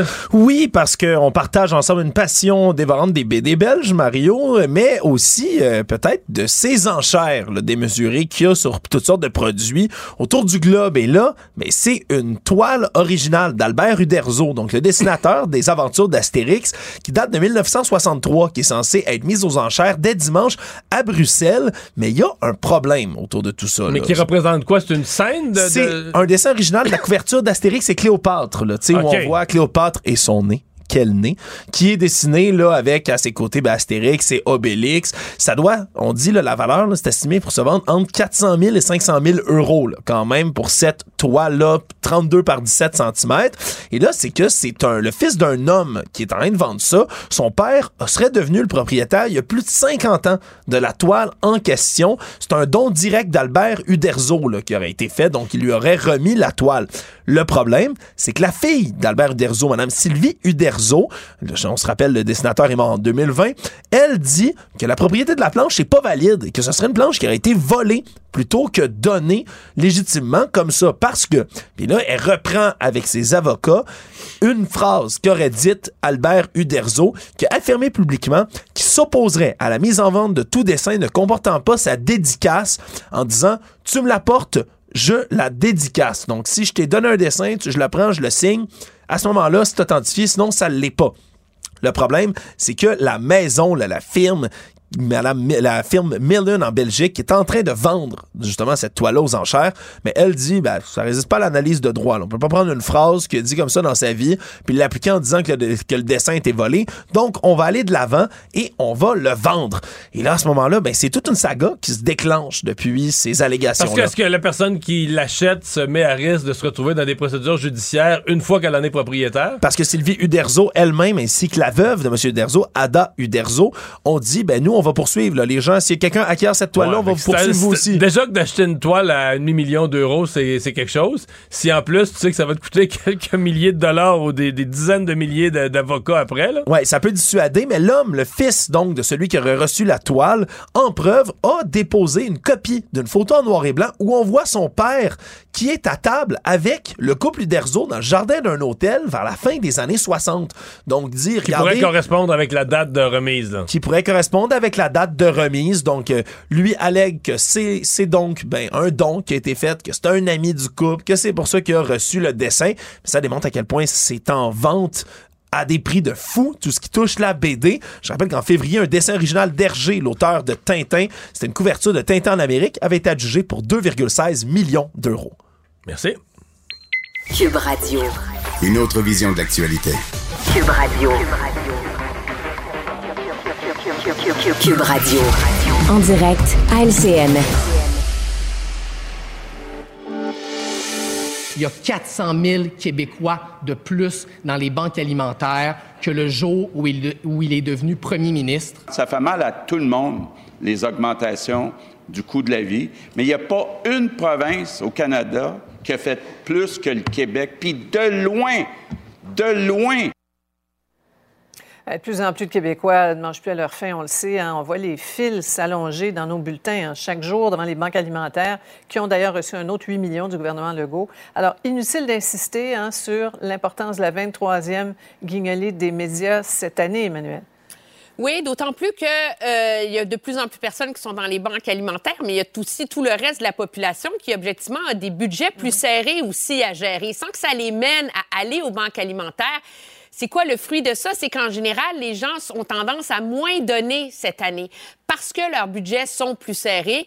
Et c'est là que euh, des grandes mobilisations comme celle-ci ben, donnent l'occasion à ceux qui ne l'auraient pas fait, qui ont passé tout droit, euh, de piger dans leur poche, de faire un peu leur part justement pour essayer de venir en aide à ces familles pour qui euh, cette aide-là est absolument essentielle et salutaire. Ouais. C'est quand même incroyable quand on voit les chiffres, euh, Mario. Ces banques-là, là, cette année, ont aidé chaque mois près de 10% de la population québécoise. Et ils ont distribué deux fois plus de paniers de provisions qu'en 2019, là, si on, hmm. prend cette année de comparatif quand même quelque chose. Oui, oui. C'est une année particulière. On vit ça une fois par 20, 30, 40 ans, une année d'inflation comme celle-là. Euh, on en voit les effets. Il faudra quand même se poser la question. Ça peut pas rester comme ça. Là. Je pense que les banques alimentaires mm. doivent redevenir des derniers recours. Euh, donc, ça peut pas rester comme ça. Il faudra se poser la question qu'est-ce qui se passe? Qu'est-ce qui se passe avec nos, programmes? Quand on voit des gens qui sont sur le marché du travail, bon, il faudra peut-être se questionner sur la fiscalité. Qu'est-ce que combien ça coûte vivre au Québec? Qu'est-ce que le gouvernement fait augmenter euh, comme prix par ses taxes et autres? Il y a tout un questionnement parce que, à mon avis, ça doit redevenir des derniers recours. C'est pas normal que des gens qui travaillent euh, se retrouvent aux, banques alimentaires. Peut-être qu'on aura aussi un questionnement là, de des, des, groupes d'entraide à l'économie familiale. On a beaucoup d'obligations aussi aujourd'hui. Hein. on est abonné à toutes sortes d'affaires. Beaucoup de gens l'ont dit quand ils font leur budget, ils ont une série d'abonnements. On sait même plus à quoi on est abonné. Des affaires qui passent à tous les mois. Alors, est-ce qu'il y a des gens, tu sais, quand tu vas à la banque alimentaire, techniquement, tu aurais dû faire complètement le, ménage de ton budget. Mais on vit dans une vie qui est pas facile en 2023. Là, quand tout à coup les prix se mettent à monter, euh, c'est pas facile pour les gens de, de, gérer leur budget non plus. Oui, puis ça promet, là, parce qu'on on, parle de l'année prochaine, un bon de 700 La facture va être encore plus euh, salée. Et voyez un petit peu comment ça se détaille, boulangerie, produits laitiers, fruits, viande, des, produits dont, tout le monde a, besoin. Là. Et ce, dossier-là du coût de la vie, il n'y a pas qu'ici qui fait mal aux élus, hein, parce qu'on voit le même impact sur d'autres leaders, comme par exemple Joe Biden euh, aux États-Unis. Le, taux d'insatisfaction à son égard est fait en partie de cette insécurité, de, la, de la colère qui est liée, non? Oui, parce que la réalité, c'est que même, puis ce qui est assez remarquable aux États-Unis, c'est que l'économie va relativement bien là-bas. Et généralement, quand l'économie va relativement bien, les gouvernements s'en sortent bien. Mais comme les gens ont de la difficulté avec les éléments les plus essentiels dans leur vie, l'épicerie, le logement, etc., mais les gens ont l'impression que l'économie va mal, ont l'impression que c'est pire qu'avant et ont l'impression que c'est pire que ce ne l'est actuellement aussi. Et donc, ça contribue, moi, je pense, à ce ressac contre les gouvernements. Puis quand on ajoute là-dessus euh, les braises d'un populisme débridé et de mauvaise foi, comme celui qu'on voit du côté du Parti républicain aux États-Unis, bon, on a ce genre de résultat.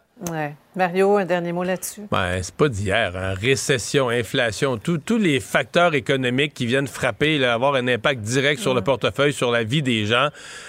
Même quand le gouvernement, c'est pas de sa faute, même quand c'est un phénomène mondial, on a toujours dit, électoralement, politiquement, le monde va finir par chercher un coupable. Et souvent, là, c'est peut-être un peu ce qui rassure François Legault, de savoir que Justin Trudeau va passer en élection avant lui. Parce que des fois, j'ai déjà entendu les leaders dire, euh, il les gens vont se défouler sur l'autre. ça, va, ça, va, me- ça va calmer un peu la grogne pour moi qui passe après. Mais c'est bien réel. Les gens veulent se défouler, veulent trouver un coupable. Et c'est pas facile. Il y a des gouvernements qui s'en sortent, mais c'est pas facile pour les gouvernements de garder la confiance populaire dans des pareilles tempêtes. Là. Ouais. C'est central dans, dans- dans la tête de bien des gens. Alors, vous en êtes très bien sortis à deux, mais on va quand même retrouver notre collègue Paul dès lundi. Merci, bonne soirée. Très bien, au revoir. Une autre vision de l'actualité. Cube Radio. C'est ce qui conclut cette euh, émission. Merci d'avoir été des nôtres. Je vous donne rendez-vous demain, 15h30. Cube Radio.